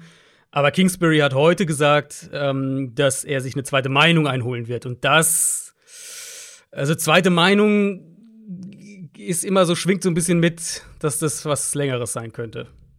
Also ich erwarte Hopkins diese Woche nicht, das, um das vielleicht mal klar zu sagen. Nächstes Spiel Dolphins gegen Jets. Die Jets haben gegen die Saints verloren, stehen 3 und 10. Die Dolphins sind bei 6 und 7, kommen aus ihrer Bye-Week und haben davor fünfmal in Folge gewonnen. Und die Dolphins-Fans werden sauer sein. Auf uns. Du hast vollkommen zu Recht, aber du ich hast, muss die. Du hast versprochen, dass. Äh ja, aber du hast die Speedrunde gemacht. ich hätte die Dolphins eiskalt aus der Speedrunde ins Hauptprogramm gezogen. Nächste Woche. Nächste Mhm, Woche. Aber nur, wenn sie die Jets schlagen, oder? Das ist richtig, ja. Ähm, Machen sie das? Ja, oder? sollten sie eigentlich. Wir haben ja, wir haben ja vor, vor zwei Wochen, glaube ich, war es, dann haben wir halt mal drüber gesprochen, dass die halt eine reelle Chance haben, trotz dieses katastrophalen Starts in die Saison, dass sie äh, jetzt dann Ende Dezember mit einem positiven Rekord dastehen. Und wenn sie jetzt hier gewinnen, stehen sie 7 und 7, haben dann halt eben die Saints danach. Ich erwarte, dass sie Zach Wilson sehr aggressiv blitzen werden, dass sie diese Receiver ohne Corey Davis, haben wir darüber gesprochen, der wird dieses Jahr nicht mehr spielen, dass sie da viel Man-Coverage spielen und das auch machen können. Und dass die Jets dann sehr, sehr große Probleme haben werden, den Ball offensiv zu bewegen. Und auf der anderen Seite, das wäre vielleicht mal sogar ein Spiel, wo Miami offensiv das Playbook ein bisschen weiter öffnen kann. Also, weil du von den Jets nicht so wahnsinnig viel Druck bekommen wirst, dass du sagst, wir gehen vielleicht, ne, wir- spielen ein bisschen mutiger offensiv. Ähm, und selbst wenn sie sagen, ja, lieber nicht, wir spielen unsere, unsere Basic Offense, viele RPOs, viel Quick Game. Ich denke, auch das wird reichen, äh, um den Ball da gut, gut genug zu bewegen, dass du das gewinnst. Mit neuneinhalb Punkten sind die Dolphins Favorit. Ja, sie müssen es auch gewinnen, um halt weiter irgendwie sich die, die Wildcard-Hoffnungen zu erhalten. Ja, ja. Und die Jets sind auch offiziell eliminiert. Nur das der Vollständigkeit halber. Äh, und die Lions übrigens auch. Und noch ein weiteres Team, die Jaguars. Das sind jetzt die, die dazugekommen sind letzte Woche. Ähm, wir haben noch die Giants gegen die Cowboys. Division-Duell. Die Giants haben gegen die Chargers verloren. Stehen bei 4 und 9. Die Cowboys haben genau den umgekehrten Rekord, nämlich 9 und 4. Haben einen wichtigen Sieg gegen Washington gefeiert. Wichtig, ja, aber auch überzeugend? Fragezeichen. Also defensiv ja. Offensiv, ich muss sagen, so ein bisschen Sorgen mache ich mir um die Cowboys Offense. Mhm. Vielleicht ist es wirklich noch diese Wadenverletzung bei Prescott, die da so ein bisschen nachwirkt. Aber der hatte wieder ein paar hässliche Würfe jetzt in dem Spiel drin. Und das war halt nicht das erste Mal in den letzten Wochen, dass, dass die Cowboys, dass Prescott Fehler macht, dass die Cowboys offensiv eher von, von einzelnen Big Plays leben und den Ball nicht konstant bewegen können. Jetzt hat sich Tyron Smith wieder verletzt, fällt wahrscheinlich zumindest mal diese Woche aus. Cowboys, die Cowboys müssen offensiv den Floor wieder so ein bisschen anheben. Das hat in meinen Augen klar gefehlt, äh, die letzten Spiele. Der Vorteil ist halt, ähm, wenn deine Defensive Front so spielt. Ich hatte ja letzte Woche so ein bisschen das in der Preview drauf, drauf hingewiesen, dass die jetzt endlich mal diese die drei zusammen haben auf dem Feld und, und mit Parsons und so weiter, dass du halt eine gute Washington Offensive Line so dominierst. Das habe ich sicher nicht erwartet. Und jetzt geht es gegen eine deutlich schlechtere Giants-O-Line. Sprich, das gibt dir natürlich also für deine eigene Offense Spielraum für Fehler, wenn deine eigene Defense so dominant auftritt. Und ehrlicherweise erwarte ich das hier auch. Also selbst falls der der, der Offense-Motor noch ein bisschen stottert, dann denke ich nicht, dass die Giants wahrscheinlich noch mal mit Mike Glennon hinter dieser Line äh, hm. ja, gegen diese, gegen diese Cowboys Front, dass die da viel ausrichten werden. Du meinst mit dem MVP-Kandidaten Micah Parsons? Absolut, ja. ja, ich, ich finde es schon, also ich finde es eine faire Diskussion zu sagen, er gehört in die Defensive Player of the Year Debatte. Absolut. Absolut. Ich glaube nicht, dass er mein Pick wäre, aber er ist für mich ein Top-3-Kandidat. Und äh, einfach mit der Art und Weise, was für ein, was für einen Impact er auf diese Defense hatte und, und, und was er als also Defensive Rookie of the Year, die, Easy. den Easy. Platz kann er sich schon in der Vitrine freimachen. Ähm, aber er gehört in die Defensive Player of the Year Debatte, ja. ja ich habe das nur so zynisch gesagt, weil bei dieser ganzen Hot Take Kacke aus den USA ist auch ja, dieser Vorschlag ja. gefallen. Vor zwei Wochen war es TJ Watt, der der MVP sein soll. Ja, am, alle sollen MVP werden, alle. Und am besten schon jetzt, äh, vier Wochen vor Ende, ja. weil ähm, kann sich nichts mehr tun. Äh, die Jag am liebsten Mitte November. die Jaguars. Ich, nächstes, nächstes Jahr verpflichte ich dich zu einer, zu einer wöchentlichen MVP-Watch-Folge. Ja, oh, ich sehen, breche. Nee, ey, da gehe ich kaputt. Ich finde das so albern, aber also es gibt ja einen Unterschied. Es gibt ja die Frage, wer wäre Stand jetzt mein MVP? Mhm. Das finde ich vollkommen vertretbar, weil dann zieht man ja ein Fazit über das, was gewesen ist. Aber, Aber wenn ich Anfang Mitte November so? anfange, ja. darüber nachzudenken, wer vielleicht Anfang Januar der Most Valuable Player dieses mhm. Jahres war, hä, die wichtigste Phase kommt doch erst noch. Das ist genauso ja. wie ja diese Victory Labs laufen irgendwie nach was wäre hatten wir dieses Jahr auch wieder, ne? Nach drei Wochen die nee, Leute, stopp, die fall mir jetzt nicht in den Rücken, das mache ich auch. Wie bitte? Das mache ich auch, fall mir nicht in den Rücken. Ja, gut, wenn das, also ich finde es, wenn es was ist, was fundiert ist, aber wenn du halt nach drei Wochen sagst, äh, Sam Darnold, haha, ich hab's euch gesagt, Ach so. das ist halt nicht so gut. Es gibt halt, ja, viele, viele machen, glaube ich, den Fehler, dann, also diese einzelnen Ausrutscher, also dieses Überreagieren bei manchen Sachen, wenn es etwas ist, was man vielleicht etwas erwarten konnte oder wenn etwas eintrifft jetzt in den ersten Wochen von der Saison, wovon wir die ganze Zeit gesprochen haben und was jetzt keine große Überraschung ist, dann hat es halt Hand und Fuß. Aber wenn dann, wenn es dann ein, zwei Spiele gibt, wo dann ein vermeintlich schlechter Quarterback dann doch mal richtig gut spielt, egal. Ihr wisst, was wir meinen. Ähm, kommen wir zum absoluten Premium-Spiel des dieswöchigen Spieltags. Die Jacksonville Jaguars spielen gegen die Houston Texans. Das ist das Spiel übrigens mit dem ähm, noch niedrigeren oder mit dem niedrigsten Over-Under der Woche. Ich weiß gar nicht mehr, 39,5 Punkte, glaube ich, waren es. ähm, Tank Bowl, 2 und 11 Jacks gegen 2 und 11 Texans. Mhm.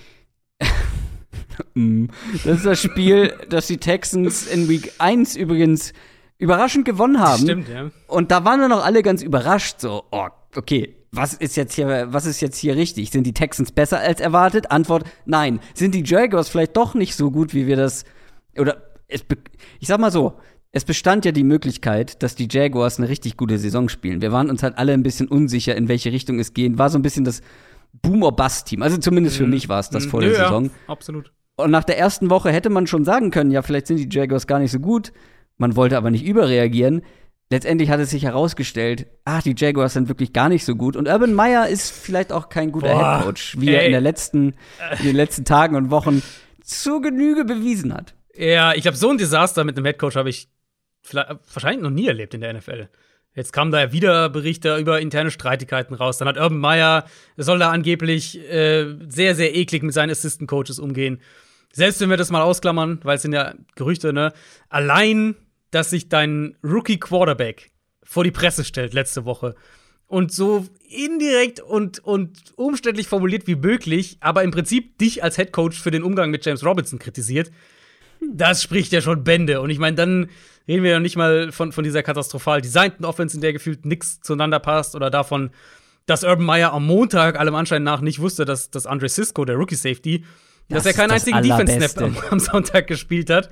Das ist das Allerbeste. Und so weiter. Also beim Meyer bin ich mittlerweile überzeugt davon, dass der One and Done sein wird, dass die den nach der Saison ja. ähm, feuern. Und so sollte es auch sein in meinen Augen. Also ich sehe da ich sehe absolut nicht, nicht mal den Hauch von einem Grund, warum der bleiben sollte. ich. Ey, sorry, das ist, also das, was mich, das sind alles wilde Stories, aber du hast auch schon gesagt, vieles davon sind Gerüchte. So, äh, kann auch übertrieben sein, wissen wir nicht. Aber was wir wissen, ist, dass der Typ sich hinstellt und sagt, äh, beziehungsweise irgendwie, ich weiß jetzt nicht mehr, wie es vom Ablauf her war, aber darauf angesprochen wird, dass halt Cisco ähm, mehr spielt oder er mhm. sagt dann irgendwie, ähm, ja, ich weiß gar nicht, er spielt jetzt mehr, aber wie viel, weiß ich gar nicht, ich habe die mhm. Zahl jetzt nicht irgendwie vor mir, keine Ahnung, irgendwie sowas. Der Typ hat nicht einen Snap gespielt und der Headcoach mhm. weiß das nicht. Es ist ja das, was die ganze. Ich habe am, am Montag relativ ausführlich über die Jaguars geschrieben. Also, wenn ihr da ein bisschen mehr Chronologie quasi haben wollt oder ein bisschen mehr noch, noch ein bisschen mehr Berichte, dann. Äh, oder genauere Zitate als gerade Genaue Zitate, genau. Dann schaut einfach um, in meine Takeaways vom Montag. Da habe ich über Jacksonville quasi meine finale Urban Meyer Abrechnung geschrieben.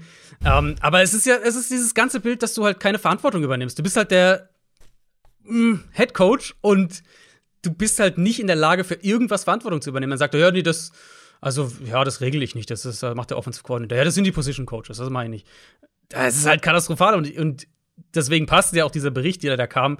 Übrigens von einer sehr guten, also von einem Insider, der nicht dafür bekannt ja. ist, Müll zu verbreiten. Insofern. Es macht ja auch alles Sinn. Also. Genau, es passt halt so gut zusammen, dass du halt einen Headcoach hast, der, der, der nach außen keine Verantwortung übernimmt, der ein großer Name ist, aber halt offensichtlich mit dem NFL-Business überfordert zu sein scheint. Und auch, also ganz ehrlich, wenn ihr euch Urban Meyer PKs anschaut, der hat halt keinen Bock auf, auf irgendwas. Und für mich, um mal zum Spiel zurückzukommen, für mich eine der Absurditäten in dieser Woche ist, dass die Jaguars in irgendeinem Spiel Favorit sein sollen. Und deswegen gibt mir die Texans. Hm. Ich glaube, die.